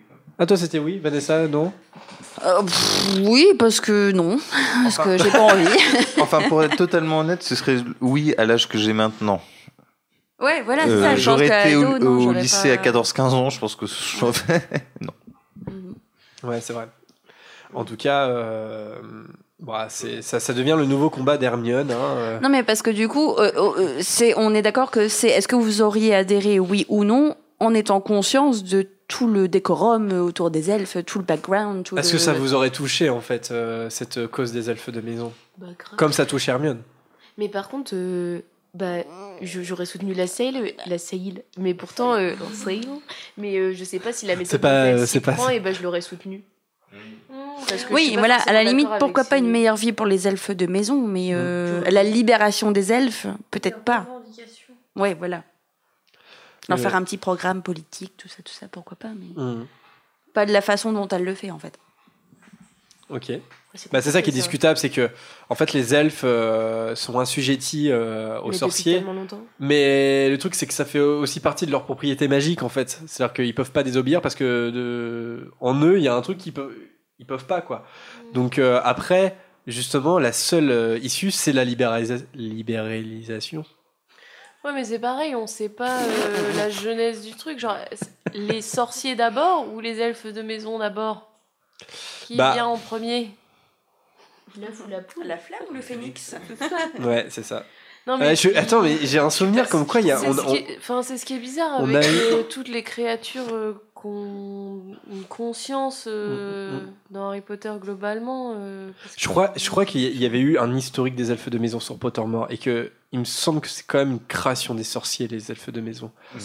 Et puis, et puis au-delà de ça, je sais pas si c'est une création, mais après la guerre contre les gobelins, ils ont un peu interdit toutes les créatures magiques non humaines euh, d'avoir des baguettes magiques. Ouais. Mhm. Donc ils ont vachement bridé tous ces trucs-là. Ouais, ouais. tout à fait. Euh, c'est complètement évacué par, euh, par le film. Euh, Anthony, je vais pas te demander de réagir, mais euh, voilà. Est-ce que est-ce que c'est bien, est-ce que c'est pas bien? J'avais fait un autre podcast, la Ciné Blabla, et eux, ils avaient vraiment pas aimé le fait que ça soit évacué du film. Bah, c'est quand même un, pas un truc important du livre, mais quand même si, quand même. Ça, c'est, euh, Ouais. Bah ça, c'est sur la sur la caractérisation de d'Hermione qui est c'est important, je trouve. Mais bah, peut-être que après ça aurait été un sujet. Enfin, il- ce sujet il est traité finalement dans les livres, enfin dans les films pardon, euh, avec Dobby. Euh, Dobby, un elfe libre. Enfin tout le monde, ça- tout le monde en a conscience en voyant les films. Et peut-être que de le traiter par la SALE, ça aurait fait euh, des éléments en plus qui auraient alourdi euh, bah, la compréhension des films aussi. Ouais. Quoi. Ouais, je pense. Après, je sais plus si c'est dans le 5 ou le 6, mais il y a un passage qui me fait beaucoup rire où, où Harry retrouve Dobby dans la salle commune et en fait, euh, Dobby lui dit que comme il y a des vêtements un peu partout, personne ne veut plus venir, donc il a deux fois plus de boulot, que c'est lui qui fait tout le ménage dans les salles communes de Gryffondor. Et Harry se promet de pas le dire à Hermione parce qu'il se dit que Mhm. ça va pas lui plaire, mais ça, ça me faisait beaucoup rire ce passage-là. Parce que, bah, en effet, dans sa méthode, elle se rend pas compte que des fois, elle empire Bah, les situations. Mm. Ok, alors euh, chapitre 15, si vous le voulez bien. Oui. Beau bâton et Dumstrang. Si je peux juste dire un petit truc parce que je l'ai aperçu, c'est que on voit déjà euh, que Maugrey a préparé des plans parce que quand Neville revient dans la salle commune, il a déjà les propriétés des plantes aquatiques magiques sur lui. Ouais. Donc Maugrey est- Bah, il lui prépare donne déjà. à la fin du cours de Doloris. Ouais, c'est ça. Enfin, sur Doloris. je l'ai dit, Viens boire le mais thé. après, bon voilà. Non, non, mais en fait, euh, dans. Ouais, si, je l'ai dit. Ouais. Mais c'est Harold qui Mais a dit tu- qu'il reprenait son rôle du coup. Mais oui, je pense qu'il était encore sur le lama. Je suis pas sûre que ce soit là. Non. T'avais pas précisé aquatique. Alors après, en fait, dans le livre, ça n'a pas tant d'importance que ça, parce que c'est pas Neville qui donne la branchiflore à Harry, ça, ça, ça sera Dobby finalement. Alors que dans le film, ce qui est plutôt malin, pour un peu simplifier l'intrigue, c'est que euh, la combine, parce que c'est une vraie combine hein, de, de Folleuil, même dans le livre, de donner un- le livre d'herbologie pour que Neville tombe sur la branchiflore, etc. Finalement, ça aboutit pas dans le livre, c'est-à-dire que ça marche pas parce que euh, Neville et Harry n'en parlent jamais. Et c'est pour ça qu'il y a une autre, euh, comment dire, un autre plan pour que Dobby entende une conversation et qu'il aille chercher, piquer la branchiflore dans le bureau de drogue. Chapitre 15. Euh, donc Beau Bâton et Dumstrang, donc c'est le, le lendemain, Harry envoie une lettre à Sirius en lui disant qu'il va bien et euh, de pas se rapprocher d'ici. Ah oui, alors ça j'ai pas dit. Bah oui, parce qu'il y a une lettre de Sirius apportée par Edwige juste dans le chapitre d'avant, a- avec le débat j'ai oublié. Non, non, à la fin du chapitre 14 qu'on vient de terminer. Euh, Il y a une lettre de Sirius. Et en fait, Sirius décide de revenir dans, dans le coin, en fait. Et il se sent, euh, Harry, il se sent responsable si jamais il se fait attraper, en fait. Il a peur de ça.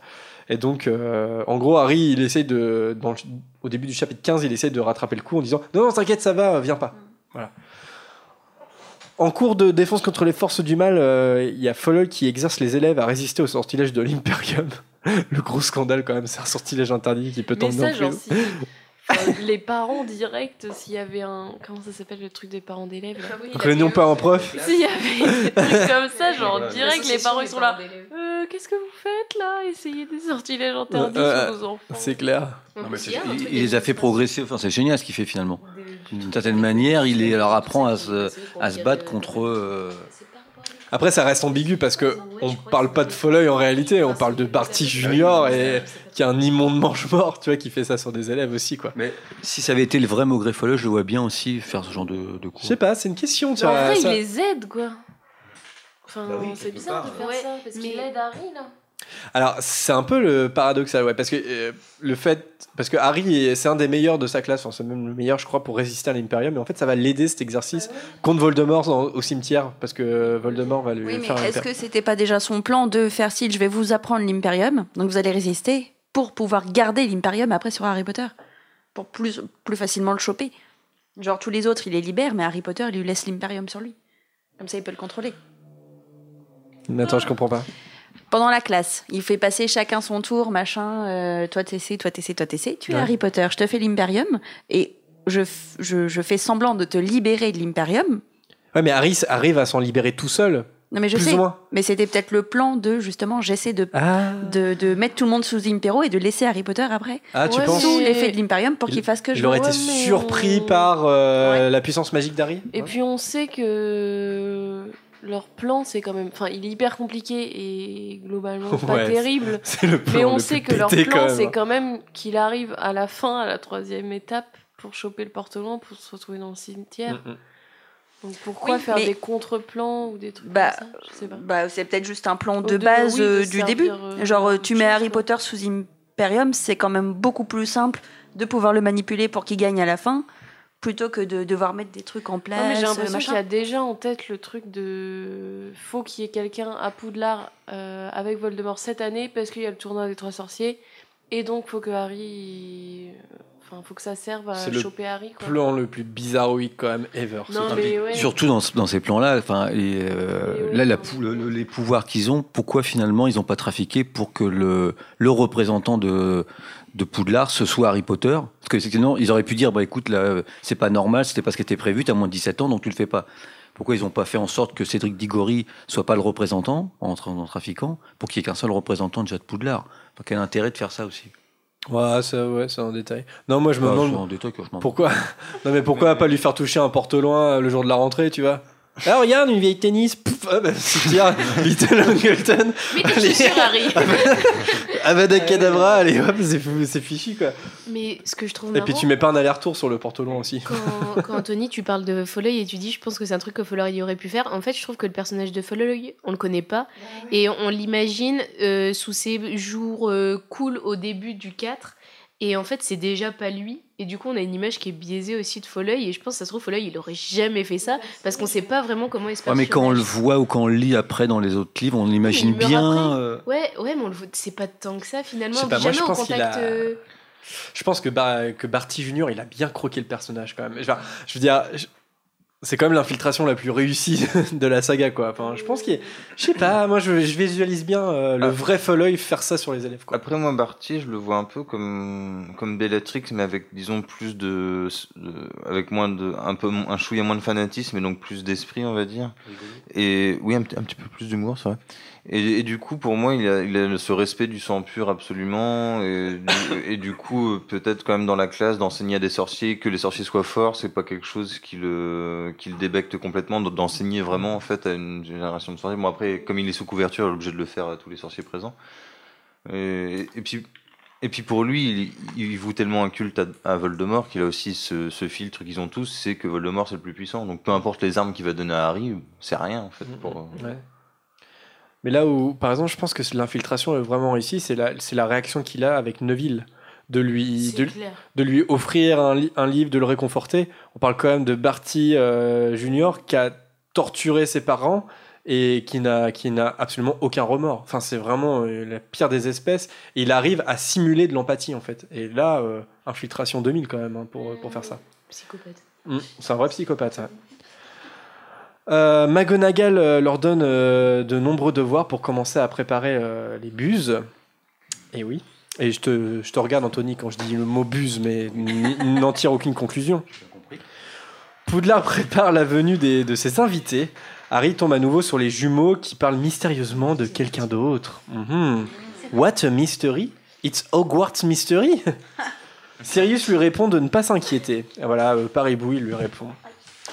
Et ce soir-là, tous les élèves sont alignés dans la grande salle en attendant les délégations. Alors, celle de Beaubaton est la première à arriver. Par quel moyen? Euh, Volant. Carrosse volant, parce que bon, sinon, car- euh, carrosse tout. Voilà. D'ailleurs, ça tient pas le fait que Harry s'occupe des chevaux, parce que c'est pas le jour de la rentrée. Non mais le truc de merde que t'as dit, ça tient pas la route en fait. Non, mais c'est drôle. Erreur que tu as faite au début. c'est drôle par contre parce que euh, je sais pas si vous vous souvenez, mais dans le tout premier livre, Harry il est hyper stressé du choix-peau et il se dit ça se trouve c'est je suis pas du tout un sorcier et le choix-peau on va me le mettre, je suis pas et non c'est pas ce moment-là. Euh, Non c'est quand il se fait quand quand il pense qu'il va se faire renvoyer après avoir chopé euh, la, le rappel tout de Neville et que McGonagall le chope, il se dit oh la vache on va me, on va me virer et il fait ah je pourrais peut-être rester en assistant d'Agrid, euh, assistant garde-chasse et les gens ils s'imaginent en train de voir ses camarades en train de grandir dans l'école. c'est pour ça que j'ai confondu en fait. et moi je propose de réécrire la saga avec Harry assistant d'Agrid, garde-chasse qui vit dans sa cabane tu vois. Espèce de La tenir de vieux gars. Non, moi j'ai une information Anthony, qui est beaucoup plus intéressante. hein, je, je trouve. Allez-y. Euh, c'est que pour ceux qui aiment bien les petits détails euh, de la saga, euh, j'avais oublié complètement, mais quand ils annoncent l'arrivée euh, des autres délégations, c'est marqué qu'elles arrivent à 18h et qu'en conséquence, les cours euh, prendront fin une demi-heure plutôt que d'habitude. Donc on peut savoir que d'habitude, ils finissent leur cours à 18h. Moi, je trouve ça sympa. Je trouve ça sympa. Bah, ils mangent tôt, les Anglais, ces hein. petites Et à quelle informations heure là ils comme ça. commencent 18h30. Oh, ils commencent tôt le matin, mais je dirais 9h, allez. 9h, je pense que ça commence à 9h, mais ça finit à 18h. Ouais. Non. Et d'ailleurs, c'est c'est un. Ah, je sais plus si c'est un cours de potion euh, qui, 12h, qui est 13h, une raccourci. petite Je crois pause. qu'ils sont contents parce que c'est un cours de potion. Oui. Et euh, Ron, ah non, c'est Harry, dit que Rogue aura pas le temps de les empoisonner. Eh ouais, très bien. Toujours ce bashing Rogue. c'est- Ouais, bon, on va en reparler de drogue. Euh, la délégation de Dumstrang arrive ensuite par quel moyen de En transport bateau sous l'eau. En bateau sous l'eau parce que c'est trop Bien simple, un bateau submarine. sur l'eau. C'est un lac. Euh, sur l'eau, ouais. Mais C'est un lac, il vient Bah oui, mais juste- Ah oui, Il oui. Il peut pas rêver sur l'eau, du Il coup. peut faire euh, le tour. Il roule. Genre, ils ils sont, ils sont venus par le train, puis ils se la pètent. hein, Non, mais ils c'est sont- un lac, alors ils, ils viennent d'où hein, Le bateau, il y a un. bah, ça, Mais ça- c'est de la magie. C'est on de la dirait. magie. Il y déjà a- dit, non, J.K. mais- Rowling. Il y, a un, il y a un- il y a un porto loin qui est dans un lac, l'autre, est- son gorille il arrive en dessous. Non, le lac est connecté, c'est des lacs, euh, c'est un réseau de lacs. C'est un réseau de lacs noirs. Mm, mm. Euh, donc les directeurs de chaque établissement, Madame Maxime et Igor Karkalov, sont accueillis par Dumbledore. Est-ce qu'on peut imaginer d'autres moyens de transport spectaculaires pour une école de magie? Le On bus a- magique Le bus magique carrément On a beaucoup le bus d'imagination. magique Bah, un truc, Saute dans le euh, plancton. Un truc à la château ambulant de Miyazaki. Oh. Ouais, c'est à peu près pareil quoi.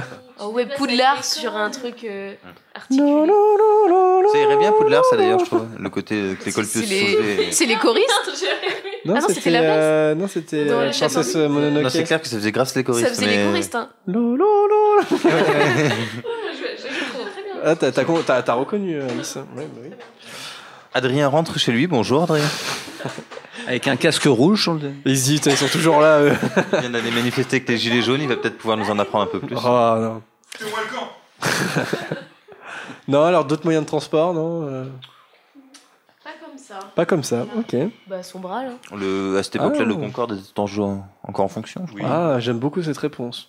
Étant moi-même passionné d'avion, j'aime beaucoup. C'était un excellent avion, le Concorde. Je ne- on ne comprend pas pourquoi ils ont arrêté le Concorde. Tout le monde. Tout- Oui, il y a eu un crash. Il y a eu un crash, Tu l'as d'accord. toujours ton application où quand tu vois un avion dans le ciel, tu sais où il va, à quelle heure il décolle, tout ça, tout ça? Flight Radar 24. Tout le monde découvre alors que Victor Crumb fait partie des élèves de Dumstrong, au grand plaisir de Ron qui est son premier fan. Plus pour longtemps. Oh, mais non, fallait continuer De quoi Bah, on, a- on a- on allait dire plus pour longtemps en même temps. Oh, mais c'est Et mignon. Alice s'est arrêtée. Et moi, je savais plus dire la fin de la phrase. Non, mais c'était peut-être. C'est mignon, c'est un passage le mais plus c'est émo- mignon. C'est le passage le plus émouvant de toute l'émission. Ouais, il y a quand même Harold avec son lama de tout à l'heure, quoi. C'était assez émouvant, je trouvais. Eh bien, je crois qu'on arrive au dernier chapitre hein, de cette première partie s'appelle la coupe de feu, c'est horrible. qui s'appelle La Ah, Coupe de c'est- Feu. Rien n'est laissé au hasard au podcast. Oh, Le digne représentant. eh oui, eh oui. Enfin, c'est des elfes de maison qui font tout ça à ma place. hein. Sais, moi, je fais que lire. hein. Les élèves étrangers sont accueillis au banquet dans la grande salle. Alors, c'est marrant, à quelle table les délégations de Bobaton et d'Armstrong s'assoient-elles? Armstrong à Serpentard. Et Serdaigle, beau bâton Serdaigle. Bobaton, Serdaigle, oui, et Serpentard. Pour. Et ouais. C'est intéressant d'ailleurs, hein, Domstrong, Serpentard, bon, on peut voir la Bah, filiation. ils, sont, ils sont intelligents, donc Sardaigle, et Pouf Souffle, encore une fois, laissé de côté. Oui, mais non, mais justement, pour le souffle, on veut pas de, on, on ne veut pas de ce Mais genre ça, de c'est truc. nul en fait. Ils pourraient mettre des élèves un peu partout. Bah oui, je suis d'accord. Enfin, c'est. Ou ils auraient pu créer euh, Une table. une table pour eux. Chacun choisit un binôme. Ils auraient pu faire Fleur, une grande table avec Fleur. des élèves. Oui, carrément. Oui, c'est vrai. euh, Camille dit euh, c'est comme ça, ça fait un champion sur chaque table. Les trois sorciers, du Oh, bien joué. Il y a Pouf Souffle et Gryffondor, plus on rajoute Serdaigle. Avec euh, les deux Plus Harry. Potter qui. voilà. Ah, donc euh, on avait déjà un indice que c'était le tournoi des quatre On sorciers. aurait pu intervertir. Camille aurait pu participer à l'émission à la place d'Anthony. Voilà. Moi, je dis ça. Non, c'est un scandale. Ouais, c'est un scandale, comme tu dis. Dumbledore annonce que les juges du tournoi seront les directeurs euh, de chaque maison, ainsi que Croupton. Non, ou j'ai complètement raté. Croupton et Verpé. Euh, donc ils sont cinq juges en tout. Le champion de chaque école sera désigné le lendemain. Land- non, arrêtez, le jour d'après. L'accent marseillais, ça Lendemain. C'est une calamité ce mot. Pardon. On dirait. euh, le lendemain par la coupe de feu. Euh, à la sortie, Karkaroff lance un mauvais regard à Harry. Genre, qu'est-ce qui t'arrive, Harry? Je sais que tu l'es. Pas sûr qu'il lui dise. C'est le dernier chapitre, non? Ouais, ouais, ouais. Le jour suivant, Fred et George tentent de s'inscrire avec une potion de vieillissement. Mais qu'est-ce qui se passe? Bah, Ils explosent. T'imagines, ils explosent, ils meurent. pas, j'ai pas vu la Dumbledore, il a été un peu fort sur la limite d'âge. Les pre- la première mort traumatisante de Fred et George dans le 4. Et si vous voulez en savoir plus sur cette euh, anecdote, revenez euh, écouter euh, Fred et Georges du dernier podcast. Merci, euh, Laura. Donc, euh, ouais, il finit- il se retrouve avec des, des barbes et ils finissent à l'infirmerie. Ils rendent visite à Hagrid qui s'est apprêté pour Madame Maxime, moment un peu gênant. Euh, mais lui aussi, il refuse de rejoindre la SALE, au grand désespoir d'Hermione. Qu'est-ce que vous pensez de la relation entre Hagrid et Madame Maxime? La, la- la- la petite euh, relation amoureuse qu'ils ont entre eux Bah, en même temps, c'est chou et en même temps, bah. C'est des relations Ouais. de, de grandes personnes, écoute. Grande- c'est c'est très beau. Moi, Euh, Je, je vous rappelle que nous avons des gens de 11 ans qui nous regardent. Ouais. Ils nous écoutent pas. non. Bah, c'est vraiment des relations de grandes personnes. Non, mais je veux dire, Mais est-ce du coup, c'est cool parce qu'il se trouve. euh, un- C'est un, c'est un peu. de- Enfin, je sais pas si de son côté, Madame Maxime, c'était une personne unique, mais c'est deux personnes qui n'ont pas trop trouvé d'équivalent. euh, Justement, moi je trouve que c'est le, non, le- mais, c'est le truc un peu triste de leur relation, c'est que à la première demi-géante, c'est genre, euh, toi viens là, toi. Et le professeur. Non, mais si Madame Maxime était sortie avec le professeur Flitwick, C'est très caricaturé, hein, mais bon, en gros, c'est ça. Non, mais c'est ça, c'est genre, mais t'es comme eux, t'es. Viens, je vais te pécho. Mais c'est aussi, mais c'est aussi qu'on n'a pas encore dans la vraie vie euh, de trucs interespèces euh, vraiment existants, mais dans Hybride. univers fantastiques, ben voilà, t'as peut-être envie de quelqu'un qui est comme toi, donc euh, je sais pas. euh, si t'es le- si t'es le seul lapin sur Terre et que tu croises une lapine, tu te dis peut-être ah c'est cool, il n'y a, pas que des humains, tu vois. Enfin, Mais ce voilà, qui est marrant, c'est que pendant tout Pourquoi le lapin, exactement? Euh, je, je sais pas, je- j'ai regardé Anthony, je pense à un lapin. Moi, je pensais à une buse tout à l'heure. pendant tout le long, euh, Hermione, par exemple, elle dit, euh, enfin Maxime, elle veut pas dire que euh, elle est, elle est une demi-géante et c'est le truc de euh, une potion pour allonger les os. ou Je sais plus de quoi parle Hermione dans le livre. Et euh, elle dit que en gros, elle pensait qu'elle avait pris un. Une Elle dit qu'elle a des gros os, tout simplement, en fait. Ouais, et Hermione, elle, Elle a une pensait grosse que c'était dû à- c'était pas forcément dû au fait qu'elle soit une demi-géante et, euh, et elle, elle le cache et pourtant elle le trouve. euh, Bon, on, le sait, on le sait pour Hagrid à ce moment-là ou pas? Non On le sait pour Hagrid, oui, parce que Rita Skeeter a, a- aura écrit le- l'article. Non Oui, mais Non, mais non, non, non, non. sortie, hein. C'est justement qu'ils ça- ils apprennent tout à ce moment-là, c'est-à-dire que Ah, t'as Harry il y et Ron qui surprennent la Parce conversation, qu'elle est en scarabée. et après ils racontent à Hermione, et euh, Et ça fait les choux gras du ça de c'est après le, c'est après le bal, à la fin du bal, quand tout le monde est dans les buissons à compter les fleurs. Donc non, ouais, c'est le moment où Harry et Ron, ils se rendent compte que euh, Hagrid est un demi-géant, ouais. Et puis euh, Ron, est, Ah, enfin. Et- Ron, il dit, attends, c'est chaud, quoi, parce que si tout le monde apprend que c'est un demi-géant, euh, ça va pas être accepté, quoi. Oui, mais alors, euh, j'ai pas suivi, ça a été dit, c'est que au bal des sorciers, ça Oui, Ouais. Euh, oui, au bal Ouais, là, on a avancé dans le temps, là. des sorciers. Oui, c'est vrai. non mais c'est ça. Donc on n'y est pas temps. encore. Non, on Eh ben, n'y est c'est pas- pas dans le chapitre. On n'y est pas encore, mais comme on réfléchit à Hagrid et Madame Maxime, Parce ouais, que j'avais un problème de Ouais. chronologie. Parce qu'on parlait de, de la relation Maxime et. euh, Enfin voilà, c'est c'est mignon et en même temps tu te dis euh, c'est. Enfin, je veux dire, euh, c'est un peu triste que c'est qui se ressemble s'assemble, euh, puissance. non, mais là c'est un- d'un point de vue physique. Enfin, si tu mets Madame Maxime avec le professeur Flitwick, euh, voilà. Bah pourquoi pas? Pourquoi pas, mais. euh, Alors on avait déjà eu cette conversation. Je préfère pas imaginer euh, ce qu'on imagine tous, mais Voilà. pourquoi pas? Le, Donc le soir, les champions Et sont. potions. hein. Les champions, se- les champions sont annoncés. Chrome de la cour d'Igori, mais un quatrième nom sort de la coupe de feu. Neville. Harry Potter? Rusard Celui de Harry. Harry Potter. Et dans le film, évidemment, tout le monde le regarde méchamment. Pourquoi? Et en plus, il dit rien. Ouais, ah non, mais ça c'est vrai. C'est trop drôle. Euh, Alice a dit quand euh, Dumbledore euh, dit calmement à Harry, et là oui. dans le film, Did you put your name in the cup of fire?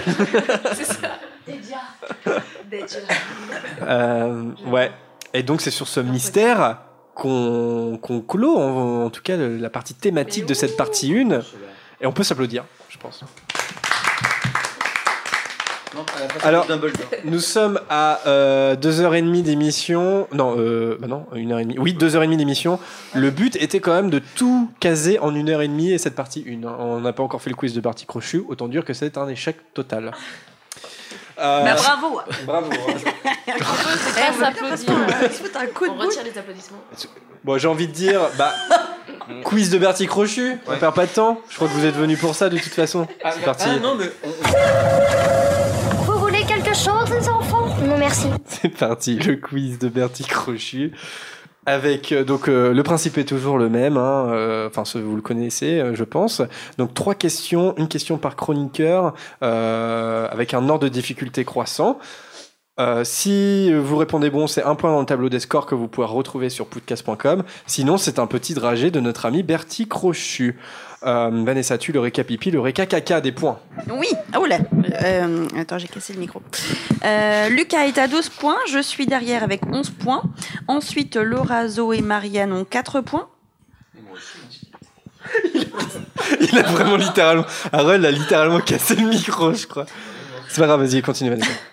Mon Dieu. Adrien, Harold et Alice. euh, ah oui, pardon, je t'ai oublié. Ça arrive souvent. hein. C'était pas du tout volontaire en plus, je suis désolée. Donc Anthony a 4 points aussi. Adrien, Harold, Alice ont 2 points et Camille 1 point. Et je crois que j'oublie personne. Il y aura une. Comme, comme d'habitude, je prévois une question supplémentaire. Euh, il se trouve que c'est normalement pour le chat en direct. Comme il n'y a plus le chat en direct, sniff sniff, eh bien, ça sera une question de rapidité. Donc, il faudra lever la main une fois que j'ai posé la question, pas, pas avant. Et puis, euh, de façon totalement irrégulière, je vais décider qui a levé la main en premier. Comme d'habitude. ça, ça- on va, je pense que ça sent le scandale. Harold. Ah Bah lui, forcément, oui. Ouais. Quelle école de magie d'Europe de l'Est euh, participe au tournoi? Dumstrong. Dumstrong, bonne réponse. Zoé. Dumstrong. Jungle. Zoé.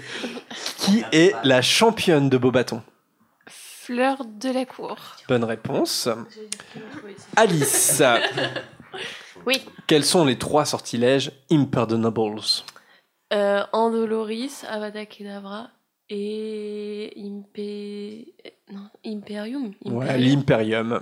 Ok, l'Imperium, le sortilège Doloris et le sortilège de mort. Laura, quel...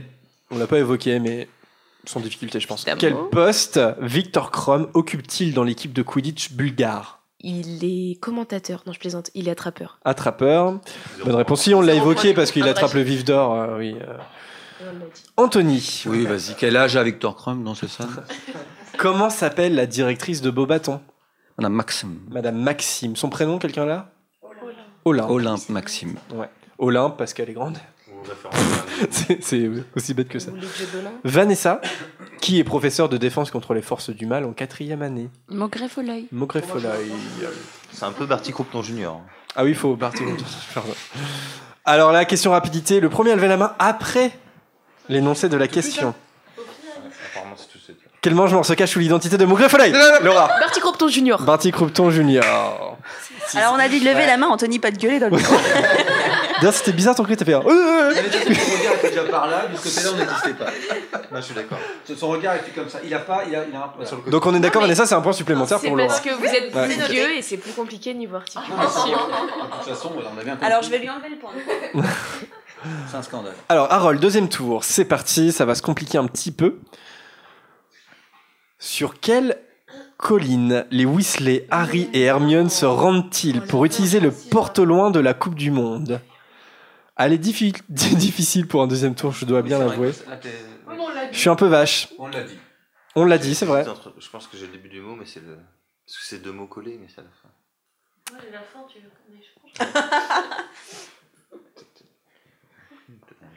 j'ai un bug. Ne me regarde pas, je peux pas t'aider. Je dirais peut-être en joie. Euh, moi, j'ai beaucoup moins de temps pour réfléchir en général. euh. hein, enfin, Ah oui. Euh, je recherche si on a les bruitages. euh. Attends. Euh, ouais, t'as, t'as- t'as un petit sursis. Ah bah oui, mais bon. Donc on aura tous 5 minutes pour Oui, réfléchir. oui, bien sûr. Allez, c'est parti, sablier.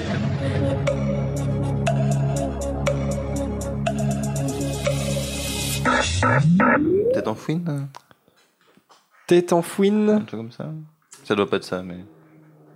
J'ai envie de dire, c'est un deuxième tour, j'accepte. C'est la colline de Tétafouine. Mais deuxième tour, j'accepte. J'accepte parce que c'est ouais, ouais, c'est un troisième tour, j'aurais pas accepté. mais- Tête, en fouine après 10 minutes de. Non, mais attends, c'est un scandale. 10 minutes pour réfléchir avec tête en fouine. Ouais, j'avais pas mes Mais je pense que j'ai dit tête à fouine et t'as le A, le EN, ça se prononce un peu pareil des fois. Bon, Non, mais j'accepte, j'accepte. De toute façon, voilà, j'accepte, c'est tout. Zoé. À qui Harry décide-t-il d'écrire après avoir rêvé de Voldemort au début du roman? Sirius Black. À Sirius Black. Bien. Alice. Ça, c'était simple.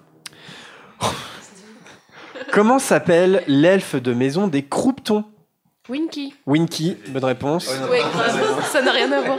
Tu vas voir comment ça va être un truc de la Non, mais c'est vrai, elle était dure la tienne, euh, Harold. Oui, mais tu l'as, c'est bon. Comment s'appelle le jardinier du manoir des Gédusors Bah, c'est- on l'a répété tellement de fois. We repeated it. Le prénom de mon père. Christophe. c'est mon, prénom d'un maison. J'y étais presque. Ouais, on en apprend tous les jours Euh, podcast, c'est incroyable. hein. Il faut que je dise. euh, il s'appelle. Rai. C'est pas son nom de famille? Riley Il Rai. Riley s'appelle Faudel. Riley Un truc comme ça Riley Dans Alien, ça, non? Ouais. C'est. C'est foutu du coup Oui. C'est foutu, ouais.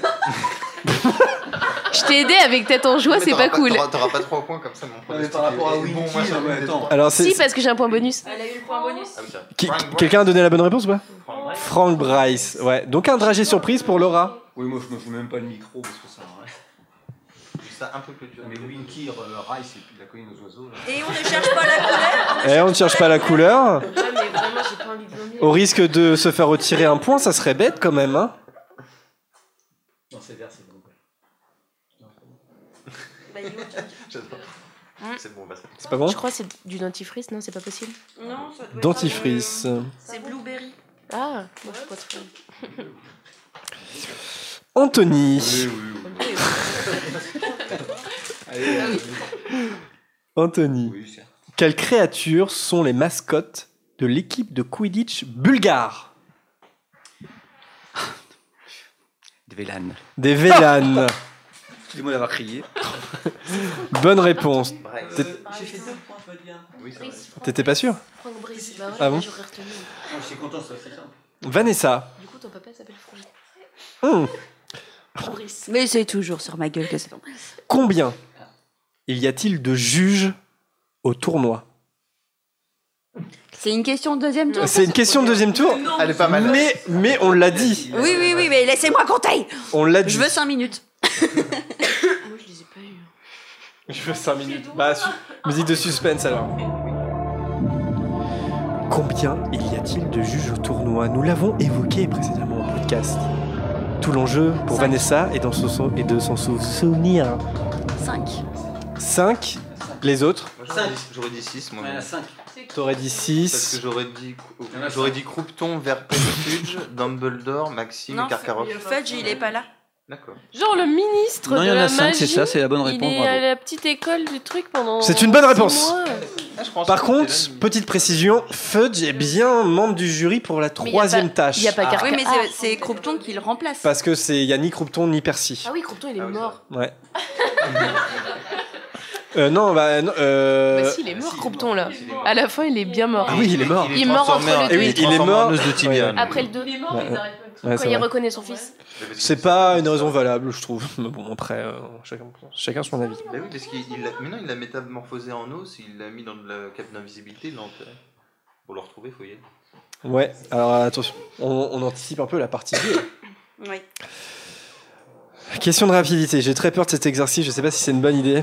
On va se mettre en place. Alors, Harold, il faut lever la main, hein, tu sais, si t'appuies, ça marchera pas. Oui, c'est vrai que j'allais Ouais, ouais, ouais, ouais. Après ma question, hein. Quelle incantation permet de faire apparaître la marque des ténèbres Ah, t'as t'as levé avant. T'as levé avant. Je pense que c'est Harold. Non, mais pas Harold, quelqu'un d'autre. Pourquoi? Moi, je pense que c'est Harold. hein. Oui, je pense Et aussi Camille, que bah, tu Harold. m'aides aussi, ouais. Harold? Morse mordre. Morse mordre. Moss mordre. Bonne réponse. Euh, Ouais, Alice, t'as levé la main avant. Hein. je savais qu'elle allait tomber. Ouais. Ah, Anthony aussi. Oui.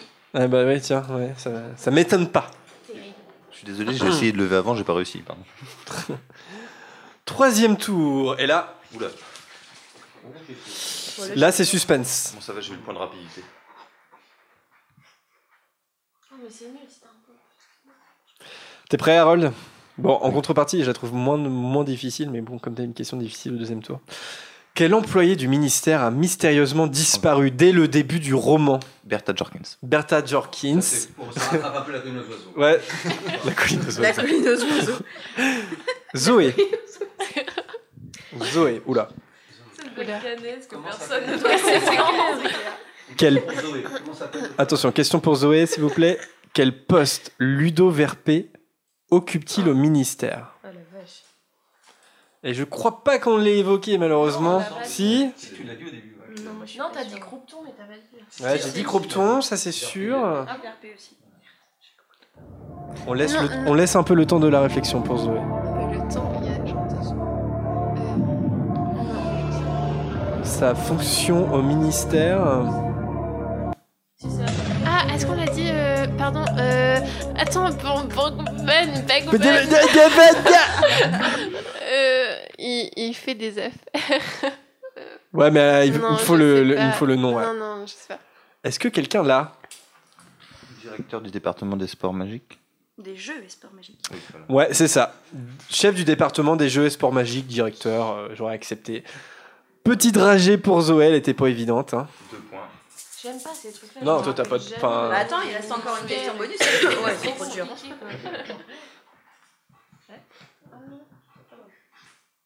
C'est pomme ou ou herbe. Et T'as eu un vert, toi C'était. Cantonné. Moi, c'était bleu. Normalement, c'est pomme, ouais. Ouais, ça goûte pas. Ok, bon, ça va, t'as un peu de chance. Alice, dans quel village se situe le manoir des jeux du Zor? Ah, je sais. Oh, je le connais Non, non, non, non. Tu l'as parole? Non. you, You're disappointing me. Ah, si Little Angleton. Oui. Bonne réponse. Little Angleton.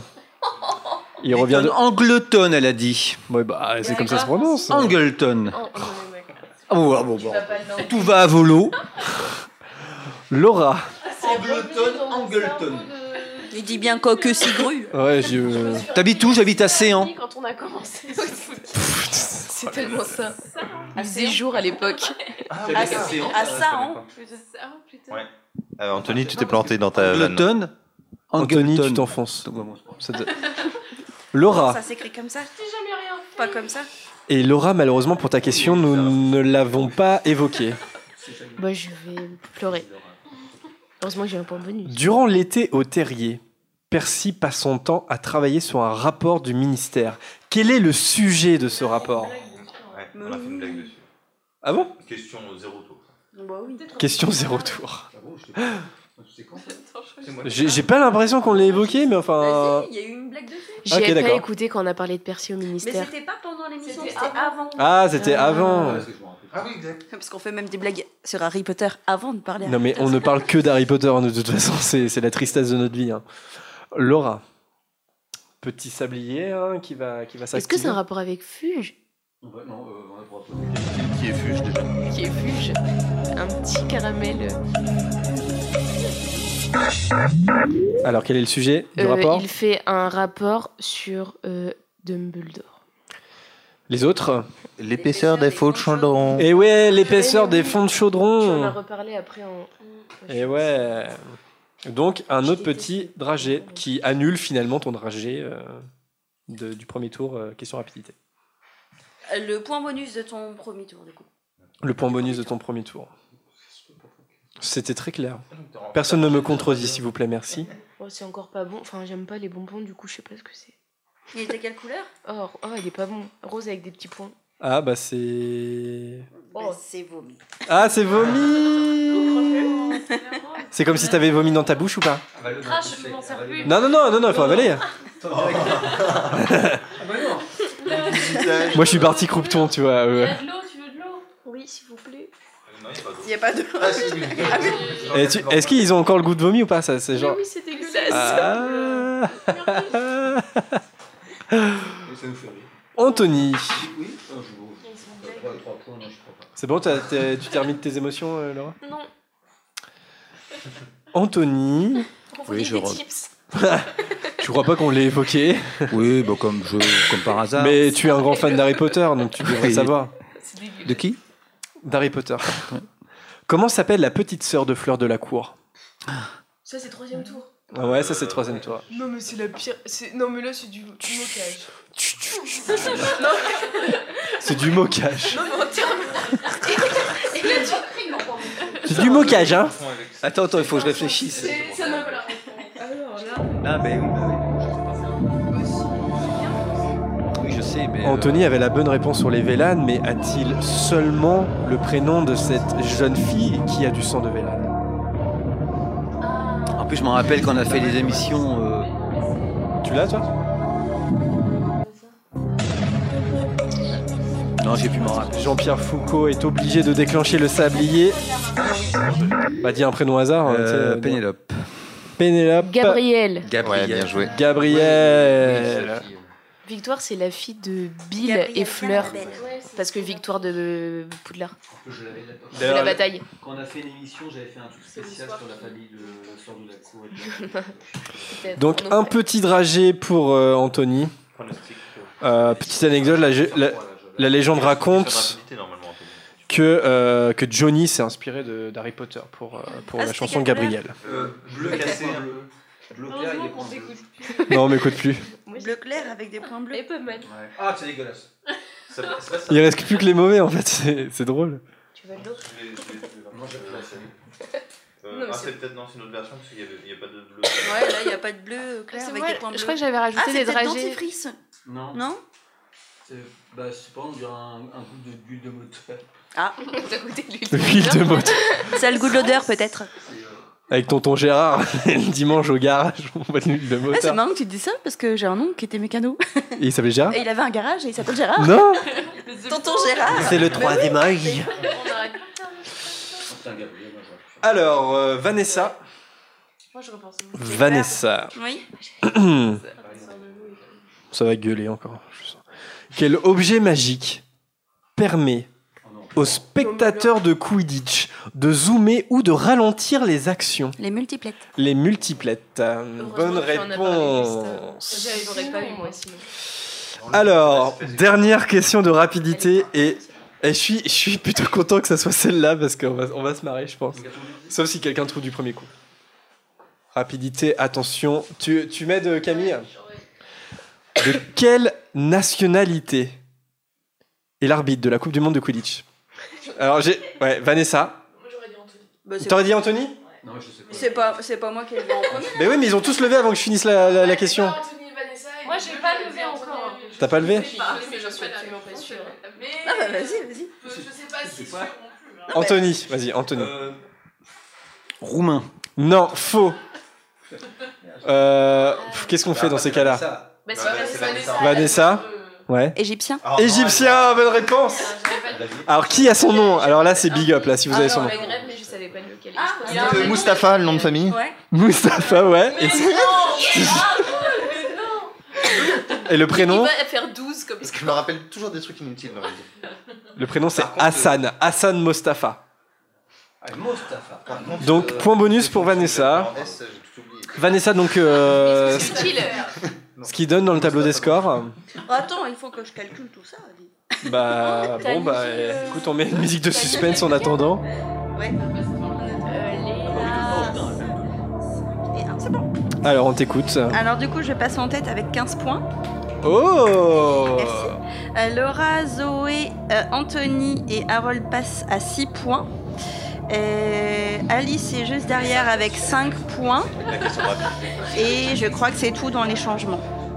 Oui, c'est ça. Très bien.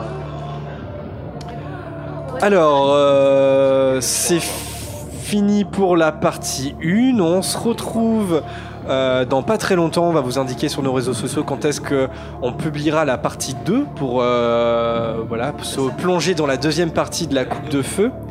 Qui sera présent, les amis Euh, Ce sera la semaine prochaine? Euh, Bah oui, enfin en tout cas on enregistre la semaine prochaine. Malheureusement, je ne serai pas là. Donc C'est aléatoire. ça sera aléatoire. euh, il me semble qu'il y aura au moins Anthony, Laura. euh, Non, Anthony, pas sûr. ah, Anthony, pas sûr. En tout cas, on reste connecté pour, euh, pour donc ce, prochain épisode du podcast qui sera la partie 2 de la Coupe de Feu. Je vais, couper Jean-Pierre Foucault, il me stresse un peu. Euh, on espère que euh, cette partie 1 en tout cas vous a plu. Les, précédents épisodes sur le 1, 2, 3 avaient pas mal intéressé les, les auditeurs et les spectateurs, donc on espère que ça a été le cas de cette partie 1.